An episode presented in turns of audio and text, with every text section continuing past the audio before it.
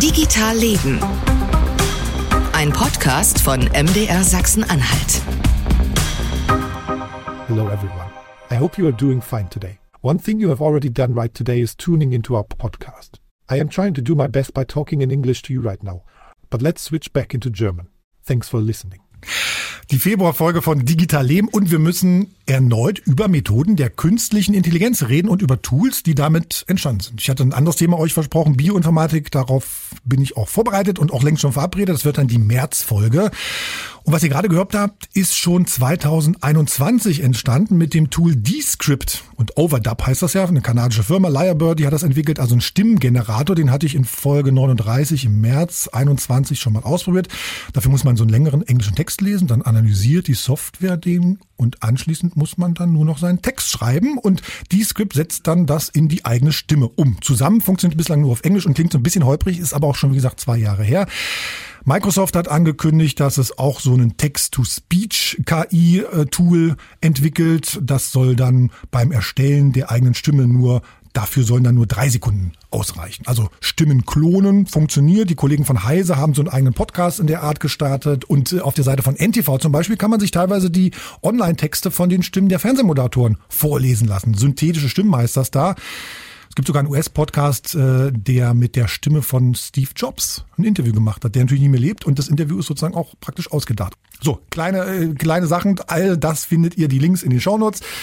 In jeder Podcast-App findet ihr, dort könnt ihr auch bitte gern mal Sternchen, Däumchen oder Herzchen verteilen. Das hilft uns, damit wir da besser gefunden werden und mehr Menschen erreichen. Kommentieren dürft ihr dann natürlich auch. Wir lesen das alles. Wie ihr uns bei Mastodon findet oder eine Sprachnachricht schickt, das steht auch in den Shownotes. Ganz einfach ist natürlich unsere E-Mail digitalleben.mdr.de. Diese Service-Absätze, die kann ich demnächst einfach tippen und dann den Rest übernimmt die Maschine. Fände ich eigentlich gut, da muss ich nicht immer neu sprechen. All das geht mit Methoden der künstlichen Intelligenz. Sie verändern also unser Arbeiten, machen es vielleicht einfacher, haben positives oder vielleicht negatives Potenzial, wie KI den Journalismus verändern kann. Das haben wir im Januar gehört hier und in den vergangenen Wochen geistert vor allem ein KI-Tool durch die Medien, durch soziale Netzwerke, vielleicht auch bei euch zu Hause am Abendbrottisch, Chat GPT mit seinem KI-Sprachmodell GPT-3. GPT-3. GPT, GPT steht für Generative Pre-Trained Transformer, die ja, die dritte Version sozusagen dieses Sprachmodells, erstmals vorgestellt im Mai 2020, kurz gesagt, also ein Werkzeug, mit dem jeder ja, Texte generieren kann mit dem jeder Texte generieren kann, ne? so als, als Chat, in der Chat-Variante. Unter OpenAI findet ihr das Tool im Internet. OpenAI hat auch den Text-zu-Bild-Generator DALI ähm, entwickelt. Über den haben wir in der Novemberfolge hier bei Digital Leben mit einem Künstler gesprochen. Also, all das ist für Digital Leben-Hörer nicht so, glaube ich, die allerneueste Story, die wir hier erzählen haben. Aber das Leben in Digital Leben schlägt gerade sehr deutlich zu. Deshalb unsere Frage heute hier im Podcast. Wie verändert ChatGPT Sachsen-Anhalt Schulen und die Bildung allgemein. Und dazu habe ich mir eingeladen zwei Gäste, die warten, glaube ich, darauf, dass ich jetzt aufhöre zu labern. Zum einen ist da Paula Friedrich. Grüß dich. Hi, Paula. Hallo, vielen Dank für die Einladung. Paula, du bist Mathe- und Biolehrerin an einem Gymnasium in Merseburg, außerdem medienpädagogische Beraterin und besuchst im Auftrag des Landesinstituts für Schulqualität und Lehrerfortbildung Schulen und gibst da sozusagen dann Kurse für Lehrer und Lehrerinnen und für Schülerinnen und Schüler. Und wer aufgepasst hat, Paula war schon mal zu Gast bei uns in der Oktoberfolge. Da ging es um Desinformation in Schulen, war eine Podiumsdiskussion in Halle. Also schön, dass du dabei bist. Und hier ist auch Christian Füller. Er ist Bildungsjournalist, unter anderem für die Taz und den Spiegel. Was er sonst noch macht, kann er uns gleich sagen. Er guckt auch skeptisch. Das gehört, glaube ich, zum Taz ist schon lange Schon lange her. Aber da habe ich angefangen, nicht zu lesen. Du schimpfst nämlich schon seit der ersten PISA-Studie über die deutsche Bildungs, über das deutsche Bildungswesen. Und da, seitdem lese ich deine äh, Artikel und Texte immer wieder. War, war diese PISA-Studie der Auslöser tatsächlich, dass du dich da näher mit beschäftigst?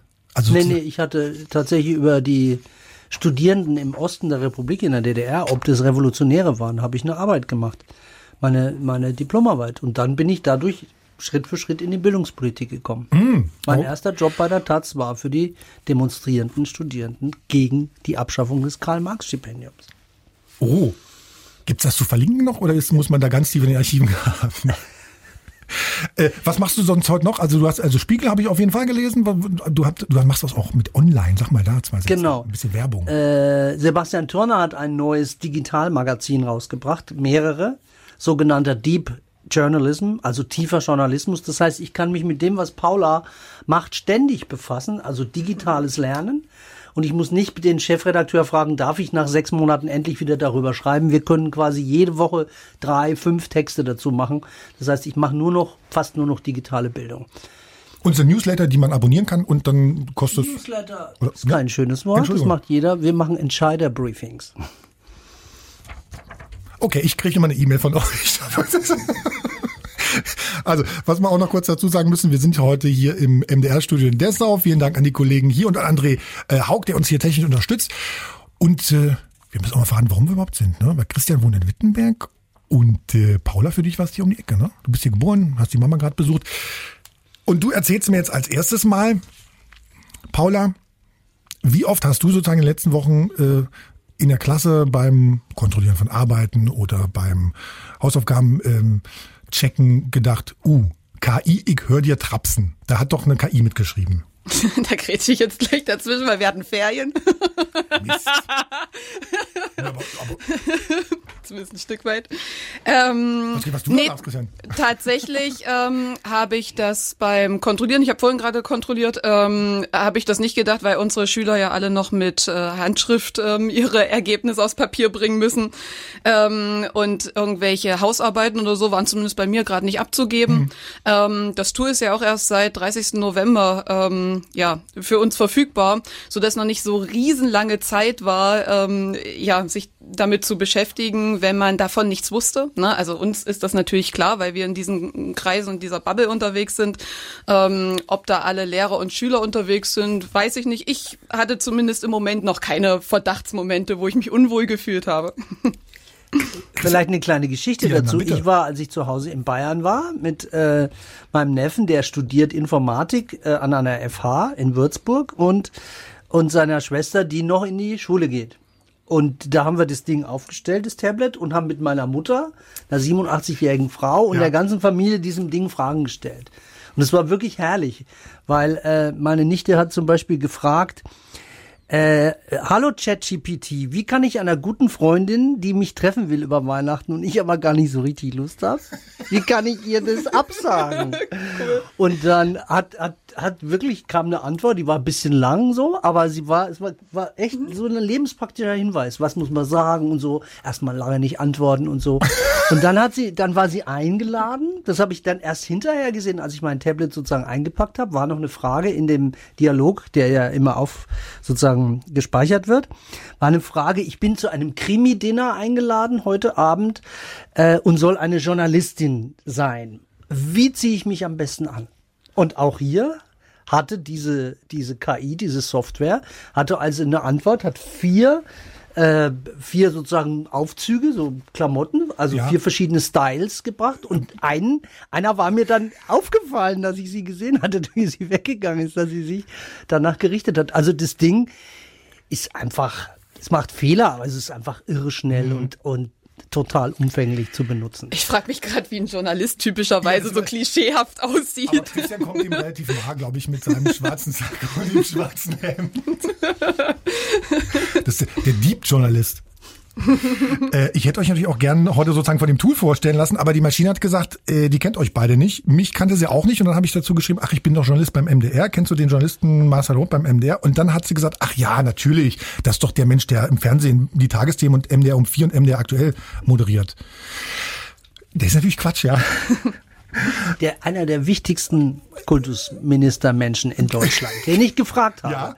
und gesagt habe, sagen Sie mal, Herr Professor Köller, verändert dieses Tool was? Na, hat er gesagt, na, also das ist wirklich ganz toll. Ich habe es mal auf, ausprobiert. Ich habe gefragt, schreibe einen Essay über Olaf Köller. Und die Maschine hat gesagt, wer ist denn das? Den kenne ich nicht. Dann hat er gesagt, schreibe einen Essay über Professor Olaf Köller. Und die Maschine hat wieder gesagt, kenne ich, Kenn ich nicht. Aber als sie ein Essay schreiben sollte über äh, Uwe Seeler, Mhm. war er total begeistert. Weil er hat gesagt, da stand alles drin. Es war wirklich Und das stimmt faszinierend. auch. Ich weiß nicht, ob er es auf Fehler gecheckt hat, aber es, er war, er war wirklich hin und weg. Weil ich habe ja, ich habe ja, ich habe die die die Maschinen auch gefragt, wer Rainer Haseloff ist. Den kannte sie. Ich verrate nicht, was er gemacht hat, da könnt ihr dann klicken. Es steht in den Shownotes. Das ist eine sehr lustige Antwort, ein bisschen zum Kichern. Ähm, Die, ich muss kurz einhaken. Die richtige Frage wäre dann gewesen, ähm, oder die richtige Aufforderung, schreibe eine Geschichte über, weil das kann sie nämlich. Und dann baut sie einfach den Namen in, in irgendeine Geschichte ein. Da hätte man noch was Cooles erfinden können. Hätte man sich noch überlegen können, schreibe eine Geschichte über und dann irgendwelche Fakten. Toller Hinweis, weil man, da nämlich, was weil man quasi mit dem Ding kommunizieren kann. Genau. Man kann sagen, sozusagen, da hast du vielleicht nicht recht, probier doch das mal aus. Richtig, genau. Genau, also sozusagen zum, zum, zum, zum Kreativwerden, zum Anschubsen, zum Kreativwerden, das, das finde ich auch. Aber sozusagen die Frage mit den, naja, ob die Fakten da stimmen, das ist immer so ein, so ein, so ein, so ein bisschen tricky. Und äh, OpenAI sagt ja selbst, dass ChatGPT die Tendenz hat, plausibel klingende, aber falsche oder sinnlose Antworten zu liefern. Sagen die selbst, das zu beheben ist schwierig. Außerdem gibt es natürlich das Übliche bei KI, ihr kennt das auch, ähm, die Vorurteile, die sozusagen da gern irgendwie immer weiterverbreitet werden.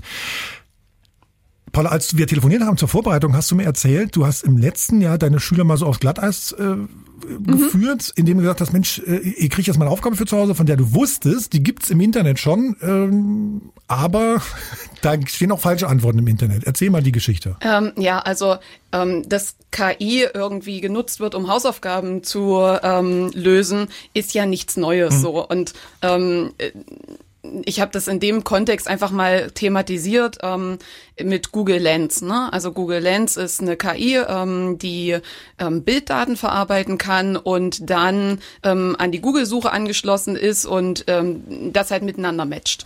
Und ähm, Mathe oder Bio? Ähm, ich habe es in Bio gemacht. Ähm, wir haben es aber auch, ähm, ich hat, musste es denen ja irgendwie zeigen, weil es war nicht allen bekannt und da haben wir es für Mathe ausprobiert. Und es gab zwei unterschiedliche äh, Ergebnisse, ähm, die ich vorkalkuliert, also nee, wir sind durch Zufall im Unterricht, die hatten wie das halt so ist, die haben Mathe-Test geschrieben und dann gesagt, Enfant Friedrich hier. Ähm, und dann bin ich darüber mit denen so mal zehn Minuten in einen kurzen Exkurs gegangen und habe das an Bio dann gleich aufgehangen.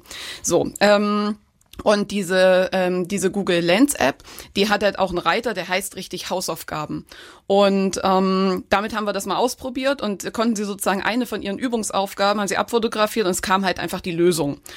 Und dann habe ich ihnen natürlich an dem Tag logischerweise als Falle eine Hausaufgabe gegeben, von der ich aber wusste, dass ähm, da nicht die richtige Lösung rauskommt, um einfach ein Stück Medienbildung zu betreiben an der Stelle. Ne? Und ähm, die Schüler haben das auch gemacht und das Vergleichen der Hausaufgabe war halt kleiner Reinfall dann in der nächsten Stunde, weil die Lösungen einfach nicht nicht korrekt waren. Bei allen? sozusagen.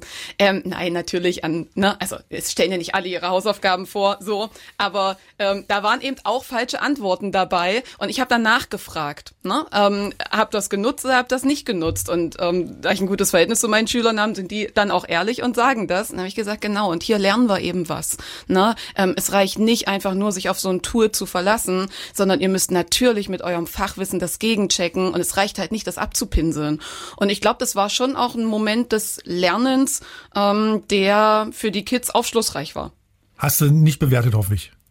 Ja, also Hausaufgaben bewerte ich in der Regel nicht. Da gibt's Okay. ja keinen Grund zu. Ich Ähm, überlege, das ob ich, ja ich überlege, ob ich als Schüler irgendwie sauer gewesen wäre dann. Ja, vielleicht, aber sozusagen, ich finde, das, das, das, das Tolle an dieser Geschichte ist, ich meine, was ist, was gibt es für, einen- für einen besseren Fall als den, den wir Journalisten ja auch haben? Wir müssen jedes Datum, jedes Gespräch absichern. Ich kann nicht nur sagen, Marcel Roth hat mir irgendwelche Dönekins erzählt, sondern ich muss einen Kollegen oder eine zweite Quelle fragen. Und Schüler, in dem Moment, also weil viele sagen, ja, die KI, die macht ja Fehler, diese neue jetzt. Ich sage immer, aber das ist doch toll.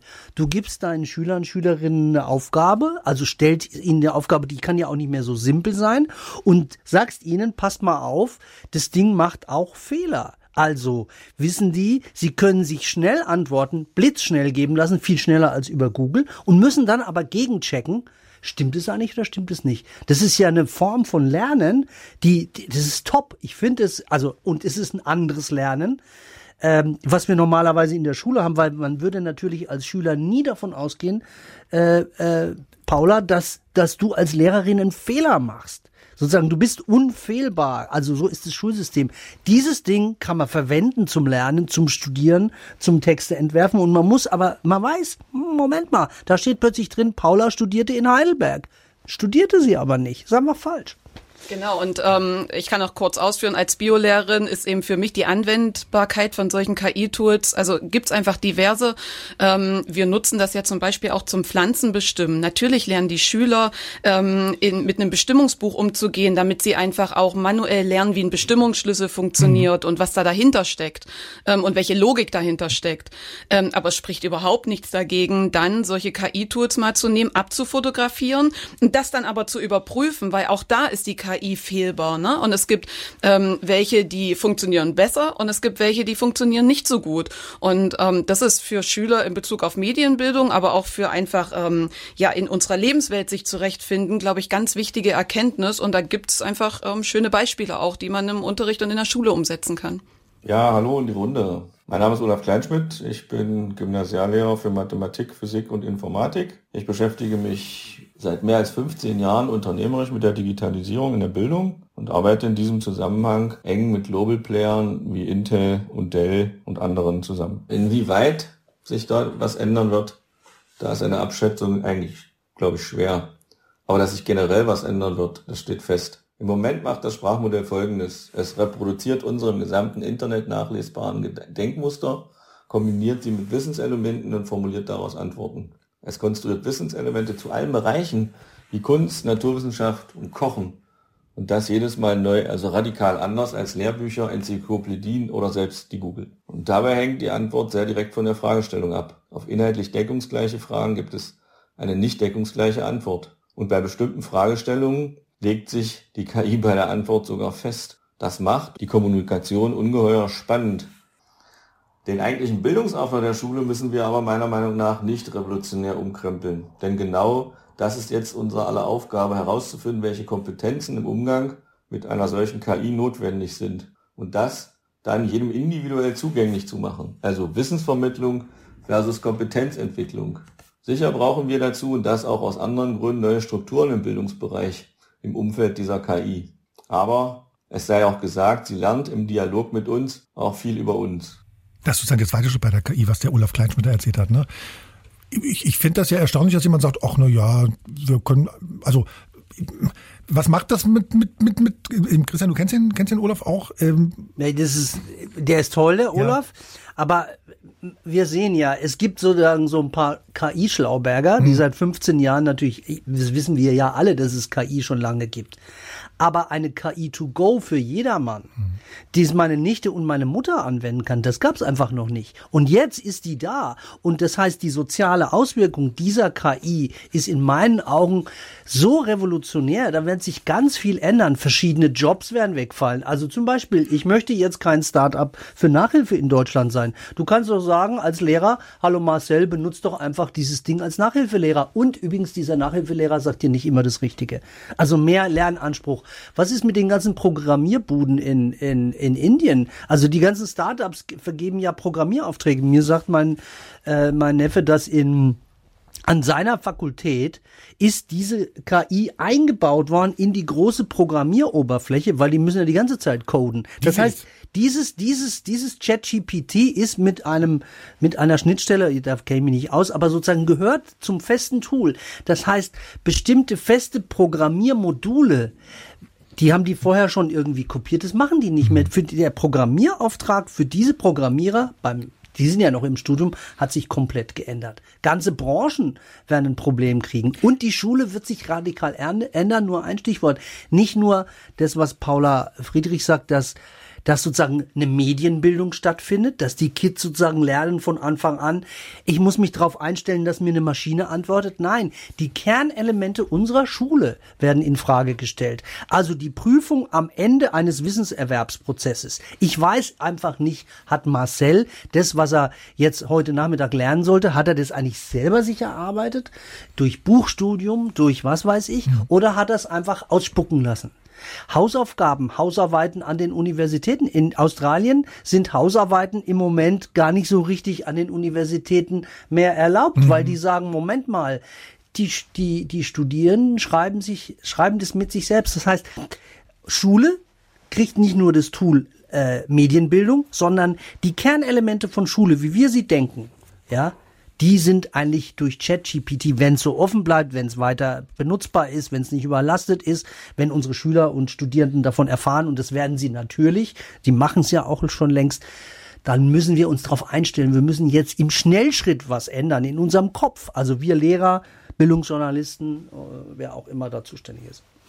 Ist oft so bei so bei so neuen Technologien ist es glaube ich oft so ähm, man weiß nicht, an welcher Stelle man da ist. Ne? Am Anfang werden die, werden die überschätzt und zum Ende werden sie unterschätzt und dann ist es zu spät, irgendwas zu ändern. Und wir wissen gerade, glaube bei der Stelle, an der Stelle, wissen wir nicht, wo, an welcher, an welcher Position befinden wir uns da gerade. Ne? Also sind wir gerade da, wo wir es überschätzen als Tool oder sind wir schon an der Stelle, wo wir es äh, vielleicht unterschätzen und sagen, ah, da ändert sich irgendwie eh nichts. Aber was Christian sagte, Paula, ist das was, wo du sagst, na, Moment mal langsam mit den, mit den jungen Hunden? Ähm, in Bezug worauf? Naja, also dass du sozusagen ganz viel in Frage stellt. Was Christian, Christian hat ja gerade mir ganz viel erzählt. Das stellt so, sozusagen. Du Schule machst, Paula, hm. stelle ich in Frage. ich glaube nicht, dass du wie ich, wie ich Schule mache, weil ich bin nicht Schule. Ähm, zu Schule und dem Bildungswesen gehören ja meine ganz vielen lieben Kollegen auch und äh, andere Beteiligte. Aber ähm, also ich denke, dass dieses dieser Bot äh, uns ein was ganz klar zeigt, ähm, dass die Zukunft da ist mittlerweile. Mhm. Und dem müssen wir uns als Bildungssystem stellen. Das ist wirklich, glaube ich, ähm, wichtig, weil mh, dieses System, in dem ich mich bewege, ist in den letzten Jahren und auch jetzt träge. Das mhm. sehen wir an den Schulen, zum Beispiel an der digitalen Ausstattung. Ich weiß, alle sind bemüht und so weiter, aber wenn wir mal uns die harten Fakten angucken und die Realität angucken, dann ist es eben so, dass wir nicht auf dem Stand sind, wo wir eigentlich sein müssten, um unsere Schüler auf ihre Lebenswelt vorzubereiten, weil jeder von denen hat ein digitales Endgerät mit Internetanschluss zu Hause. Und wenn ich ähm, das nicht in der Schule abbilde, dann frage ich mich, ob wir am Leben vorbei ähm, arbeiten, ne, in dem, was wir tun. Ich meine, wir sind ähm, in unserem in unserem Auftrag ja auch dafür da, ähm, junge Menschen ins Erwachsenenleben zu begleiten und ähm, auf all das, was da kommt, auch im Rahmen unserer Möglichkeiten vorzubereiten. Wir sind nicht die einzigen, aber es gehört zu unserem unserer Aufgabe. Und ähm, dieses Chat-GPT zeigt einfach, dass diese Zukunftstechnologien, wie sie bezeichnet werden, es sind einfach keine Zukunftstechnologien mehr. Es sind Realitätstechnologien. Und ähm, was sich mir wirklich im Kopf dann als Frage stellt, ist, ob äh, dieses System das schaffen wird in seiner Trägheit, was ja auch aufgrund der Größe und der Strukturen bedingt ist, dem gerecht zu werden. Und da gibt's sicher ganz viele engagierte, tolle Leute, die das probieren und daran mitarbeiten und kritisieren und Vorschläge machen und konstruktiv sind und so weiter. Aber wir möchten ja versuchen, oder mein Anspruch ist es, dass ja alle Kinder die Chance erhalten, eine gute Bildung zu erhalten. Und ähm, wie das gelingen soll, ähm, weiß ich nicht. Ich sage ja meinen Kindern mittlerweile, wisst ihr was? Pff, ob ihr da so einen Abschluss in der Schule habt, ist pipial weil ich feststelle, irgendwie diese, was wir so als formale Bildung kennen, ne, irgendwie da hat jemand Abitur gemacht, da hat jemand irgendwie einen Bachelorabschluss gemacht, das ist mit diesen Tools ist das total, also, ich, also sagt das, sagt das irgendwie gar nichts aus nach meinem, nach meinem Empfinden, ne? Weil ich habe, ich habe neulich nämlich auch so gedacht, Mensch, wie war das eigentlich? Kann ich mich eigentlich wirklich daran erinnern, wie wir in der Schule den Dreisatz gelernt haben? Oder habe ich das tatsächlich irgendwie bei YouTube neulich mal nach, nachschlagen? Ich, ich habe es aus der Schule mitgebracht. Ja, ich musste nicht bei YouTube nachschlagen. Aber das ist sozusagen das, was ich meine. Ne? Man kann, also muss ich sozusagen tatsächlich äh, zwölf Jahre, 13 Jahre lang lernen, um jetzt bleiben wir beim, beim Dreisatz, um beim Dreisatz den Dreisatz im Kopf zu halten oder kann ich mir das schnell einfach mal bei Google, wenn ich es brauche? Also wichtig ist, dass ich weiß, äh, es gibt einen Rechenweg. Wichtig ist, weiß, dass, dass ich weiß, wo ich nachgucken muss. Hm? Ähm, Marcel, du, also du sprichst mir da ja aus dem Herzen. Du kennst mich ja schon ein bisschen besser.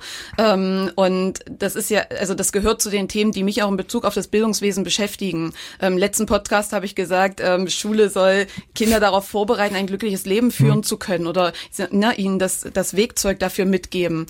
Ähm, und ich finde, diese Themen, die du da ansprichst, ansprichst, total wichtig. Also für mich ist zum Beispiel Persönlichkeitsentwicklung ein Thema, was in Schule viel zu wenig ähm, ja eine Rolle spielt in Form von einem Coaching. Ne? Mhm. Also die Kinder zu begleiten, ihre Persönlichkeit zu finden, ihre Interessen, ihre Motivationslagen und so weiter.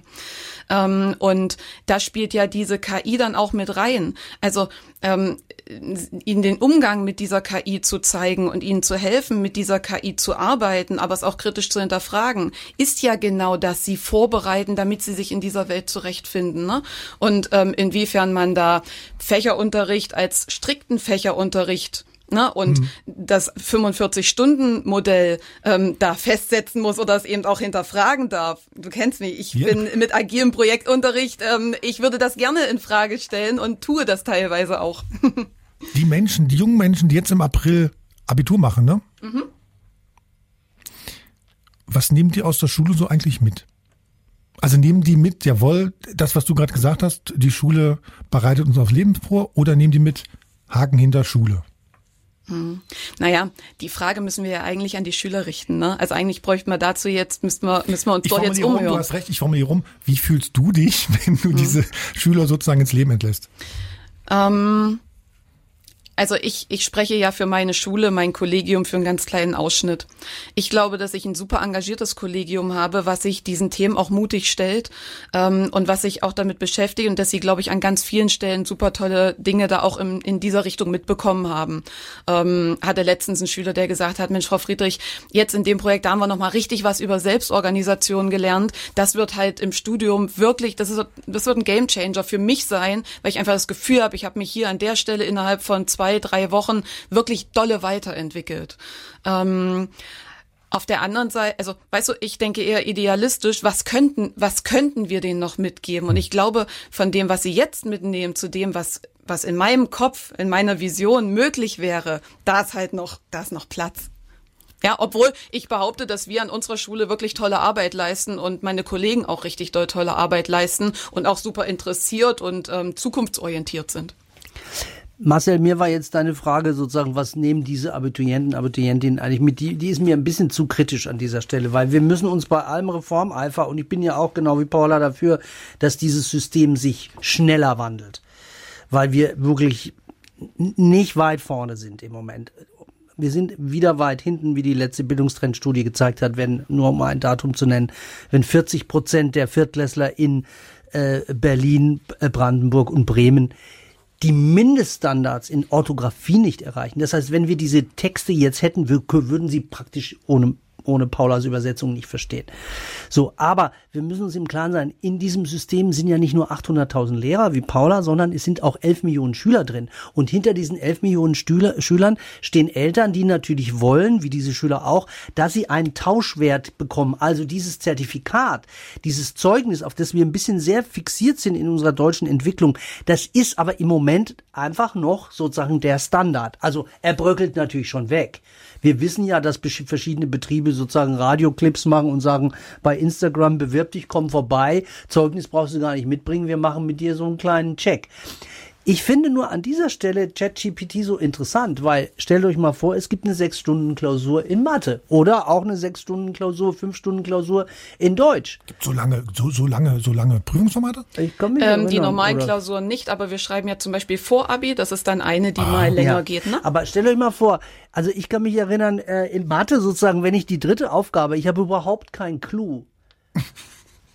naja, dann gehe ich halt mal pullern und ich habe irgendwie ein Mobiltelefon dabei. Und klar, ich kann jetzt noch nicht transferieren, äh, sozusagen den, den digital erzeugten Text oder die Aufgabe. Brauche ich aber doch gar nicht. Ich brauche ja nur sozusagen nur, ein, nur einen Kick, um zurückzukommen. Wer will das denn checken?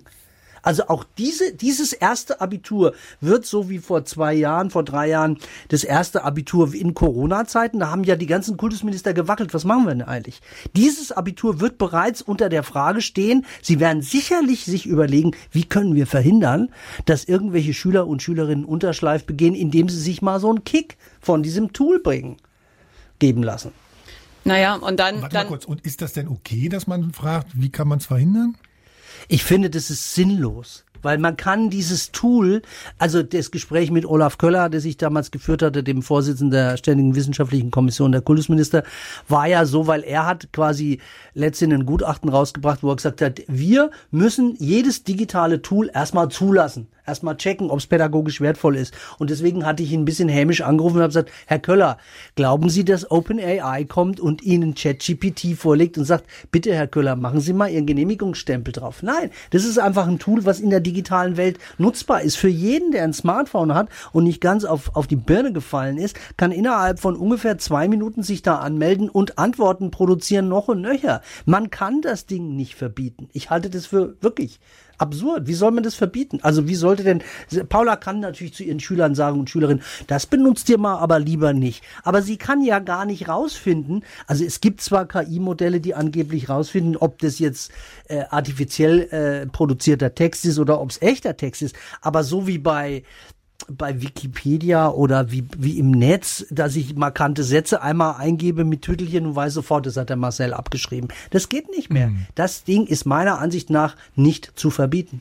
Es wird ja auch davon ausgegangen, dass in Bezug auf diese Tools, die ähm, künstlich erzeugte Texte identifizieren können, dass da so ein Wettrüsten ähm, losgehen wird. Ähm, da wird ja, vermute ich mal, auch versucht, äh, Geld mitzumachen. Ähm, aber wir müssen an der Stelle auch klar mal sagen, wenn es dann teure Programme sind, die kann sich Schule halt nicht leisten. Also ähm, die werden wir wahrscheinlich nicht zur Verfügung aber haben. Nur noch ne? mal an dieser Stelle ein Dings. Ich habe jetzt einen Vergleich gesehen zwischen ChatGPT 3 mhm. und der nächsten Version ChatGPT 4, die glaube ich im März oder so kommt. Ja. Ihr müsst euch vorstellen, also sozusagen ChatGPT 3 in der optischen Darstellung ist ein kleines Pünktchen, so groß wie ein Stecknadelkopf. Und daneben ist sozusagen die Power und die Leistungsfähigkeit von ChatGPT 4. Das ist ein ChatGPT 4, ist ein großer Batzen von Fleck. Das heißt, die Rechnerleistung, die Fähigkeit, viele Informationen zu verarbeiten, ist bei ChatGPT 4, was bald kommt, und dann möglicherweise sogar selber recherchieren kann im Netz, viel größer. Das heißt, die nächste, das nächste Tool wird wieder viel, viel schneller und präziser werden und wird möglicherweise gar keine Fehler mehr machen. Und Nein, das, da muss ich mal ein bisschen bremsen. Ich, ich, weiß nicht, ob das, ob da die Technologie so funktioniert, wie, wie, wie, wie du es gerade sagst. Weil mein Verständnis ist, äh, mein Verständnis ist, man muss die, man muss sozusagen die, die KI lernen von, von einem Batzen, der da ist und kriegt dann erstmal nichts Neues. Ne? Also wenn man, wenn man jetzt ihr ChatGPT 3 nach dem Ukraine-Krieg fragen würde, wäre die aufgeschmissen. Ne? Ja, die drei. Aber die vier ist, hat, hat sozusagen viel mehr, viel mehr Daten, viel mehr Wissenspunkte und die Rechnerleistung ist viel größer. Ich glaube 4000 Mal, 400.000 also Mal. Also Rechenleistung hängt ja erstmal an Hardware, ne? also an Serverkapazität und an Rechenkapazität. Ähm, und ähm, inwiefern da die Verbesserung stattfindet, wird sicher auch was mit der Struktur und den, dem Trainingsdaten des Netzes zu haben, weil wir müssen uns ja vorstellen, also eine KI ist ja erstmal nur ein mathematisches Modell. Ähm, in, innerhalb der KI werden ja nur Zahlen hin und her geschubst, mehr oder weniger, um das mal ein bisschen platt zu sagen. Ähm, und die KI ist immer nur genau so gut wie ihre Trainings Daten am Ende sind. Das ist auch der Grund, warum eben mit dem Trainingsdatensatz von 2021 ähm, eben bis genau dorthin ähm, das Wissen in Anführungszeichen von ChatGPT geht und nicht weiter. Ähm, und was aber ja jetzt gerade passiert ist, ähm, dass diese, diese KI mit menschlicher Unterstützung verbessert wird und wir müssen uns hier im Moment seit einem, seit anderthalb Monaten alle, die es nutzen, weltweit bewusst sein, dass wir Teil eines riesigen Ausbauprozesses dieser KI sind. Jede einzelne Anfrage ähm, lässt Rückschlüsse ähm, darauf zu, wie die KI verbessert werden muss.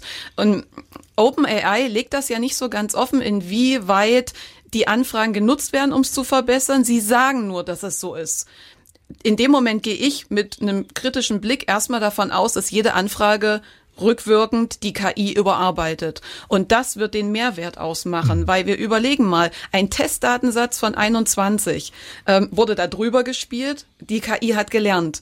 Und jetzt kommen Millionen, Milliarden aber Milliarden von Anfragen und jede einzelne verbessert das Ganze und das wird diese, diese, diesen hohen, ähm, dieses hohe Maß, was du gerade beschrieben hast, äh, Christian, wird das ausmachen an Verbesserungen. Wir sind die und billigen Lieferando Heinzelmännchen für Microsoft und OpenAI. Wir, wir machen dieses Ding erst richtig wertvoll. Absolut, genau. Also ähm, es ist auch äh, ein Punkt, der mich sehr, sehr doll stört. OpenAI wurde ja gegründet als gemeinnützige Organisation ähm, und hat sich jetzt von dieser Gemeinnützigkeit offiziell nicht ganz, nicht so, also nicht wegbewegt, aber sie haben, sie lassen sogenannte Capped Investments zu. Das heißt, man kann da Geld rein investieren, so wie Microsoft das jetzt gemacht hat, eine Milliarde Geld reingepumpt und man darf maximal den hundertfachen Gewinn rausziehen. Aber es tut mir leid, eine Milliarde, hundert Milliarden, das ist ein kalkuliertes Investment. Ich würde es auch eingehen, wenn ich das Geld ja, hätte. So. Und, wir, und, und, sozusagen, wir sind das ja, also eigentlich kennen wir das ja zum Beispiel aus den Captchas auch, wo wir auch KIs trainiert haben, was so genau. auf den auf den Bildern drauf Also autonomes ich Fahren. Ich habe übrigens äh, heute Nachmittag mhm. nochmal hier das, das Tool mhm. gefragt, äh, wie die eigentlich Geld verdienen. Und da hat er gesagt, nee, wir sind eine For-Profit-Organisation. Ne? Also die,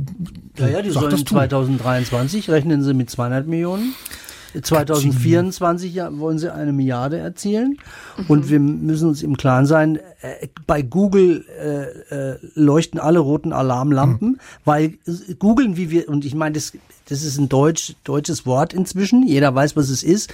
Aber wenn diese KI jetzt von Microsoft übernommen würde, was de facto im Moment schon stattfindet, und quasi Google wird vom Markt geschoben. Dann ist sozusagen Microsoft ist der nächste große Big Tech Player. Ich meine, die sind sowieso schon die fünf großen aus den USA an den Top 1 bis 5 und da findet jetzt nicht nur in unseren Schulen was statt, sondern sozusagen unser tägliches Werkzeug Google wird möglicherweise vom Markt gewischt in den nächsten sechs Monaten, einem Jahr. Naja, Keiner wahrscheinlich noch früher. WebGPT ist ja angekündigt. Also WebGPT ja, wird ich, also, kommen. Äh, ich würde mal sozusagen zu, zu Schulen nochmal ja. äh, zurückkommen. Ja, deswegen, deswegen sind wir ja hier.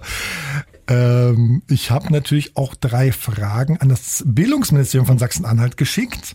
Ich lese euch die mal vor. Einmal so die Frage, die ich euch die ich euch auch schon gestellt habe, nutzen Schülerinnen und Schüler in Sachsen-Anhalt äh, Textkanatoren wie ChatGPT, um ihre Hausaufgaben zu beantworten. Dann habe ich gefragt, was das Bildungsministerium in Bezug auf den Umgang mit solchen KI-Tools empfiehlt und gefragt, inwieweit diese Tools sozusagen die Benotung von Hausaufgaben oder zu Hause angefertigten Facharbeiten in Frage stellen. So, und jetzt kommt das, das kleine Spiel. ihr dürft jetzt bestimmen, äh, welche Antwort ihr hören wollt und ich habe dieselben Fragen auch der KI gestellt. Das heißt, ihr dürft jetzt aussuchen, welche Frage, welche Antwort wollt ihr von der KI hören, welche wollt ihr vom Bildungsministerium hören. Ihr könnt auch sagen, wir wollen erstmal alle vom Bildungsministerium hören und dann, was die KI darauf geantwortet hat. Also ich würde die Antworten aus dem Bildungsministerium schon gern hören. Ach, es interessiert ja, mich, was meine Chefetage zu diesen Fragen ja, sagt. Ja, verstehe ich, Paula, aber ich, ich will sie eigentlich gar nicht hören. Ich habe ja fünf Kultusministerien abgefragt, äh, gleich nach nach Neujahr und ich war schockiert, dass ich vier von fünf also ich frage ja nicht sozusagen in die Hierarchie hinein, sondern oben auf dem Top-Level muss ich ja anrufen. Und vier von fünf haben mich gefragt, Herr Füller, ChatGPT? Was ist about? das? Und ich sage dann immer, entschuldigen Sie, unsere Rollenverteilung ist, ich stelle Fragen und Sie geben Antworten. So was sagst du dann? Sag ich dann, natürlich. Also ich würde es gerne hören. Mich interessiert. Also Los, spiel mal ab. Nee, warte mal, ja, mach, mal, mach ich gleich. Verrat uns doch mal, ob, war unser Ministerium auch dabei? Nee, der war es nicht dabei. Okay, also die Frage nutzen Schülerinnen und Schüler in Sachsen-Anhalt, das ist so ähnlich natürlich beantwortet wie bei dir. Hören wir mal rein. Mein Name ist Elmar Emich, ich bin der Pressesprecher des Ministeriums für Bildung in Sachsen-Anhalt. Naja, die Frage, ob Schülerinnen und Schüler die KI bereits nutzen, lässt sich derzeit kaum beantworten. Diese KI ist ja auch erst seit rund anderthalb Monaten online. Dazwischen lagen jetzt noch die Feiertage und die Ferien. Alle hatten Weihnachten und Silvester im Kopf. Äh, aber ich denke, durch die mediale Berichterstattung der vergangenen Tage dürfte das Thema mittlerweile bei vor allem älteren Schülerinnen und Schülern und den Lehrkräften angekommen sein. Vereinzelt wird die KI bestimmt in Schulen auch schon angewendet. Sie können aber auch davon ausgehen, dass das Thema in den Schulen äh, natürlich auch kritisch diskutiert wird. Das Ministerium für Bildung äh, und vor allem das Landesinstitut für Schulqualität und Lehrerbildung evaluieren ja solche äh, aktuellen technologischen Entwicklungen äh, auf Risiken und Chancen und dann natürlich auch mit Blick auf Schule und Unterricht. Das heißt, Fortbildungsinhalte für Lehrkräfte werden dementsprechend immer wieder angepasst, wodurch dann auch die Medienkompetenz der Lehrkräfte und dadurch natürlich auch der Schülerinnen und Schüler gestärkt wird.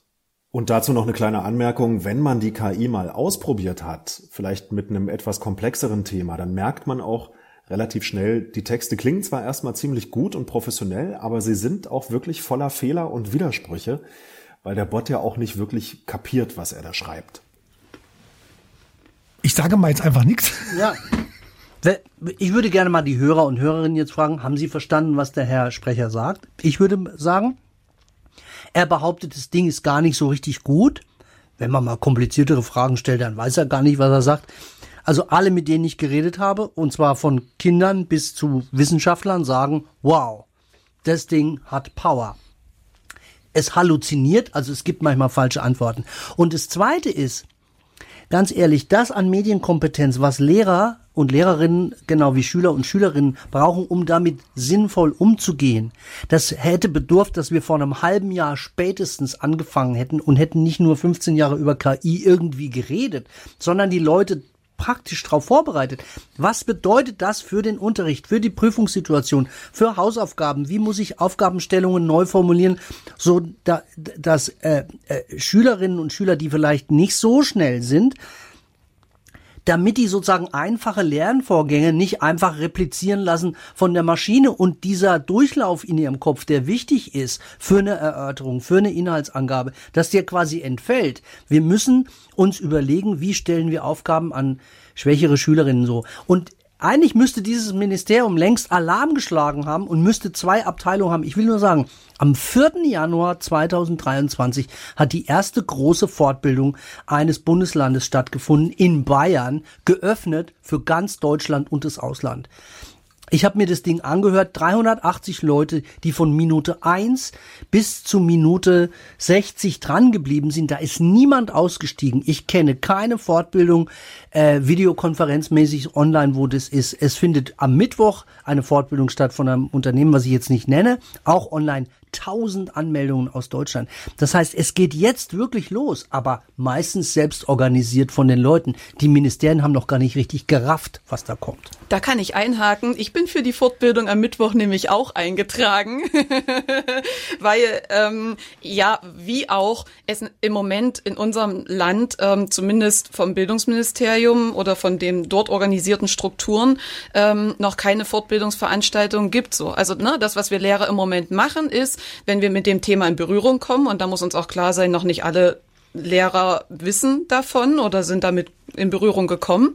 Aber die, die es sind, äh, beschäftigen sich im Moment erstmal eigenverantwortlich damit. Das gehört natürlich auch zu unserem Beruf, aber wir wünschen uns natürlich dann auch Unterstützung ähm, von unserem Arbeitgeber ne? und ähm, wollen das professionell in Angriff nehmen, was wir da als unseren Lehrauftrag verstehen. Ähm, aber ja, wenn sich jeder, also wenn jeder in seinem eigenen Brei rührt, ähm, dann wird ja auch mitunter nicht Qualität gesichert. Ne? Und ähm, ich finde das, oder ich würde mir wünschen, ähm, dass, dass ja, dass da Angebote gibt. Und im Moment machen viele das so wie ich. Sie melden sich halt ähm, in, in, ne, in Abendstunden dann für solche Fortbildungen an, tauschen sich aus, mhm. gehen in Netzwerke rein und so weiter. Das sind im Moment die Wege, die wir bestreiten. So, ja. wollt ihr da noch hören, was die Empfehlungen vom, vom Sprecher vom Ministerium Absolut. sind oder was er. Also, das interessiert mich wirklich sehr. Was wir vor allem in erster Linie empfehlen, ist Entspannung. Sicherlich ist der Hype derzeit ziemlich groß und natürlich werden solche intelligenten Chatbots einiges in Gang setzen, aber das muss ja nicht unbedingt negativ sein. Äh, Im Moment betrachten wir äh, Chatbots dieser Art genau wie andere unerlaubte Hilfsmittel. Das heißt, Lehrkräfte konnten ja auch bisher nur schlecht nachprüfen, ob bei Hausaufgaben oder Vorträgen, die zu Hause ausgearbeitet werden mussten, nicht vielleicht doch die Eltern ziemlich viel mitgeholfen haben und einen großen Anteil daran hatten. Äh, die Eigenleistung der Schülerinnen und Schüler zu erkennen, geht dann eben nur, wenn über das Geschriebene auch geredet wird, um herauszubekommen, ob die Schülerinnen und Schüler das Thema auch wirklich durchdrungen haben oder ob eben doch nur der Chatbot ein paar schöne Wörter zusammengeklebt hat. Das heißt ab sofort nur noch mündliche Prüfung. Nö. also ähm, muss ich jetzt für mich, äh, also aus meiner Perspektive mit dem, was ich über die KI weiß und was ich so getestet habe, ähm, brauche ich das im Moment noch nicht. Ähm, weil es gibt ja auch Dinge, die die KI nicht kann. Ähm, und mm, dazu gehört zum Beispiel, ich nenne jetzt mal ein Beispiel, ähm, Methodenwissen hm. ne, umsetzen. Also ich habe gesehen, dass in Bezug auf ähm, Deutschtexte und so weiter da schon auch eine Gliederung reinkommt und so weiter. Aber ich kann jetzt ja wirklich fachwissenschaftlich und didaktisch nur aus meinen Fächern sprechen, also Mathe und Biologie. Wir haben in Biologie Fachmethoden, die bildet die KI nicht ab. Und dieses Methodenwissen, das kann ich natürlich ganz entspannt abprüfen und dass da ähm, bestimmte Dinge geleistet werden, ne? dass eine Beschreibung von einer Interpretation getrennt wird und so weiter. Ja, das könnte ich die KI auch auffordern, das zu tun. Müsste man mhm. prüfen, wie gut sie das tut. Ne? Ähm, oder sowas wie Wortarten analysieren. Also ne, Analysieraufgaben oder Analyseaufgaben, ähm, da ist die, äh, ist der Bot im Moment noch nicht so super gut. Ne? Der spuckt dann das Wort Hund als Adjektiv aus oder sowas. Ne? Ähm, oder es soll ja auch kommen, ne, dass man, dass man Aufgabenstellungen richtig abfotografieren kann, eine Bilderkennung, die erkennt ähm, und dann dazu Text generiert. Das soll kommen, ne, dass auch Lehrbuchseiten zum Beispiel abfotografiert werden können und so weiter. Ähm, Im Moment ist es möglich, einen Text einzugeben und dann zu sagen, schreibe mir eine Zusammenfassung dazu. Das kann die KI zum Beispiel auch nicht gut, weil sie aus diesem Text, der für die KI ja neu ist, die sie nicht in ihrem Trainingsset verarbeitet hat, ähm, einfach nicht zwischen relevant relevanten und unrelevanten, zwischen wichtigen und nicht wichtigen trennen kann. Aber Textaufgaben in Mathe kann sie zum Beispiel? Auch nicht durchgängig, ah, okay. habe ich auch getestet. Was sie zum Beispiel ähm, in meinen Tests, die ich gemacht habe, gut kann, ist eine Standard-Kurvendiskussion. Ähm, das geht relativ gut. Was für ein Ding? Naja, hier so mit Ableitung ja, und ja. Extremalstellen, dass man, dass man ne, ja, ist schon klar. Eigenschaften der Funktion. Ähm, ich habe aber zum Beispiel aus der Wahrscheinlichkeitsrechnung, ähm, was ja auch ähm, textlastige Aufgaben mhm. sind, Sachen gestellt. Das sah, das muss man wirklich mal sagen, das sah auf den ersten Blick super professionell aus. Nur war es inhaltlich totaler Schrott. Es hatte gar nichts mit dem zu tun, was am Ende die Lösung. Paula, das ist interessant. Ein Lehrer aus Schleswig-Holstein hat eine, äh, eine Mathe-Abituraufgabe, ich weiß nicht, 2016 oder 18, dem Ding gegeben. Und es konnte sie nicht sofort richtig, äh, aber sozusagen mit so ein paar Nachsteuerungen, ein paar Nachfragen, hat die KI eine Mathe-Abituraufgabe gelöst. Mhm. Und natürlich sozusagen, da muss man ganz klar sehen, äh, es, es ist sozusagen, wir Menschen müssen erstmal lernen, gezielt an der richtigen Stelle nachzufragen, weil es ist nicht eine Textsorte, die angeboten wird, sondern ein ganz breites Spektrum, also vom Gedicht über die Erörterung, auch wie man zum Beispiel Fußnoten generiert. Das macht es nicht einfach so. So, ich will aber nur mal an einem kleinen Beispiel, was sich schnell erzählen lässt. Also was muss der Schüler, die Schülerin können und was kann die KI? Habe ich eine schöne Aufgabe bekommen von einer Lehrerin aus Hamburg, die sagt, gebt äh, fragt ChatGPT zu einer Einschätzung der iranischen Revolution von 1979. So. Dann kann man noch ein bisschen nachsetzen mit Fragen und dann guckt euch das Ergebnis an und überprüft dieses Ergebnis. Das heißt, Lateral Reading, nebenher recherchieren bei Wikipedia, in die Bibliothek gehen, Bücher äh, zu gucken, was ist sonst im Netz. Das ist ein super Programm und sie sagt, wissen Sie, was am Schluss der Schüler kann? Er kann das Gesamturteil, das was Humboldt gesagt hat, Urteilskraft, das kann der Schüler, die Schülerin, die das ganze Programm mitgemacht hat. ChatGPT kann es nicht. Und das ist doch fantastisch, dass wir wissen, wir können was, was dieses Ding nicht kann, obwohl es so stark ist. Das ist so ein redaktionelles Arbeiten, ja, oder so ein, so ein, so ein als, als so ein Editieren sozusagen. Ne? Ich habe einen Text da, das kennst du, wenn du Texte abgibst als Journalist, und dann gibt es jemanden, der nochmal drüber liest, sozusagen, der das überprüft.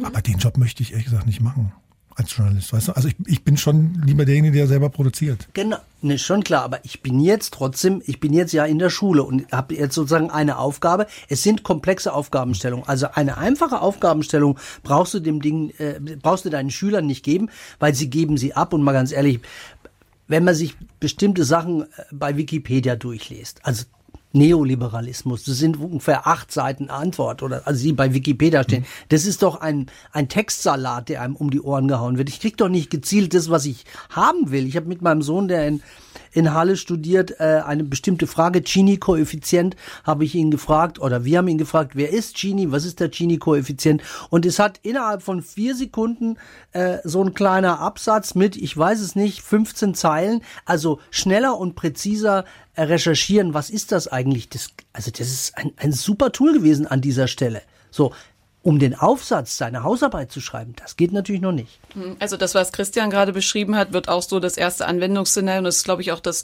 typischste Anwendungsszenario, wie man wirklich ähm, die KI gut im Unterricht einsetzen kann. Ne? Ähm, ich denke, weil da kommt alles zusammen. Ne? Da kommt unterrichtliches Wissen in Form von Methodenwissen und ähm, ja Fachwissen zusammen mit Medienbildung auf der anderen Seite. Und ähm, das kann man in so einer Aufgabenstellung, wie du das gerade beschrieben hast, und das werde ich sicher demnächst auch so machen, in eine gute Synthese führen. Wenn das für euch okay ist, würde ich mal noch so zwei, drei Sachen nennen, die ähm, ChatGPT nicht gut kann, weil ich glaube, dass das so, auch für die ja, Hörer, ja, ja. dass das für die Hörer ganz interessant ist, einfach so ein bisschen, wo, wo sie ihr Augenmerk hinrichten können, wenn sie mit dieser, ähm, ja, wenn sie mit dem Bot interagieren. Mm, also was auch noch schwierig ist, ist halt ähm, Quellen.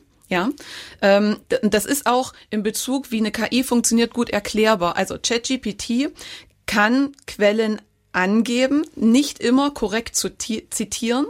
Aber das Problem ist, dass wenn man nach einer Quelle fragt, die KI das Muster einer Quellenangabe verstanden hat, aber die Fach, also das, das, das Wissen dazu nicht richtig zusammenbastelt. Das heißt, die KI hat sozusagen als Muster gelernt, okay, da brauchst du einen Autor, da brauchst du ein Werk, da brauchst du eine Seitenzahl. Und dann bastelt das aber aus allen Autoren, Werken und Seitenzahlen zu diesem Thema das zusammen. Und dann gibt's diese Quelle halt so nicht. Und dann gibt's auch mitunter die Zitate nicht, weil es nicht versteht. Also hm, wie wurde die, der Zusammenhang in diesem, in diesem Sprachgenerator gemacht über Wahrscheinlichkeiten, wie eng miteinander verschiedene Wörter verknüpft sind.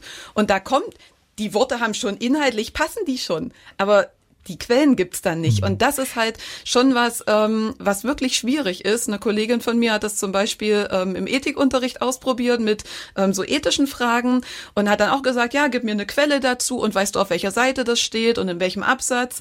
Ja, und das gab's halt einfach nicht. Er konnte Absatz, wusste, wie man Absatz angibt und so weiter aber diese Quelle gab es einfach nicht. Und da muss man, glaube ich, wirklich aufmerksam sein. Lass mich da kurz einschieben. Mhm. Das ist sozusagen wie das Beispiel von mir am Anfang, wo ich gefragt habe, hier, wer ist eigentlich dieser Marcel Roth vom MDR? Da ja, hat er sozusagen, ah, genau. eine MDR, die machen was mit Fernsehen. Richtig. Ja, genau, also das ist sozusagen die Muster, die du auch sozusagen Genau, genau ja. Meinst. Also, ne, genau. Und um mhm. solche Muster geht und das muss man halt verstehen, um mit dieser KI kritisch auch umzugehen.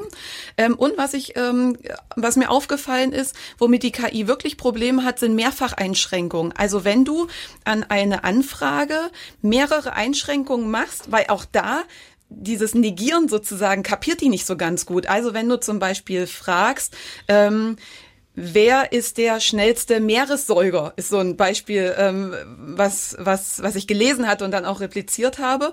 Ähm, da sind ja mehrere Dinge drinne. Schnellste, Säuger und Meer.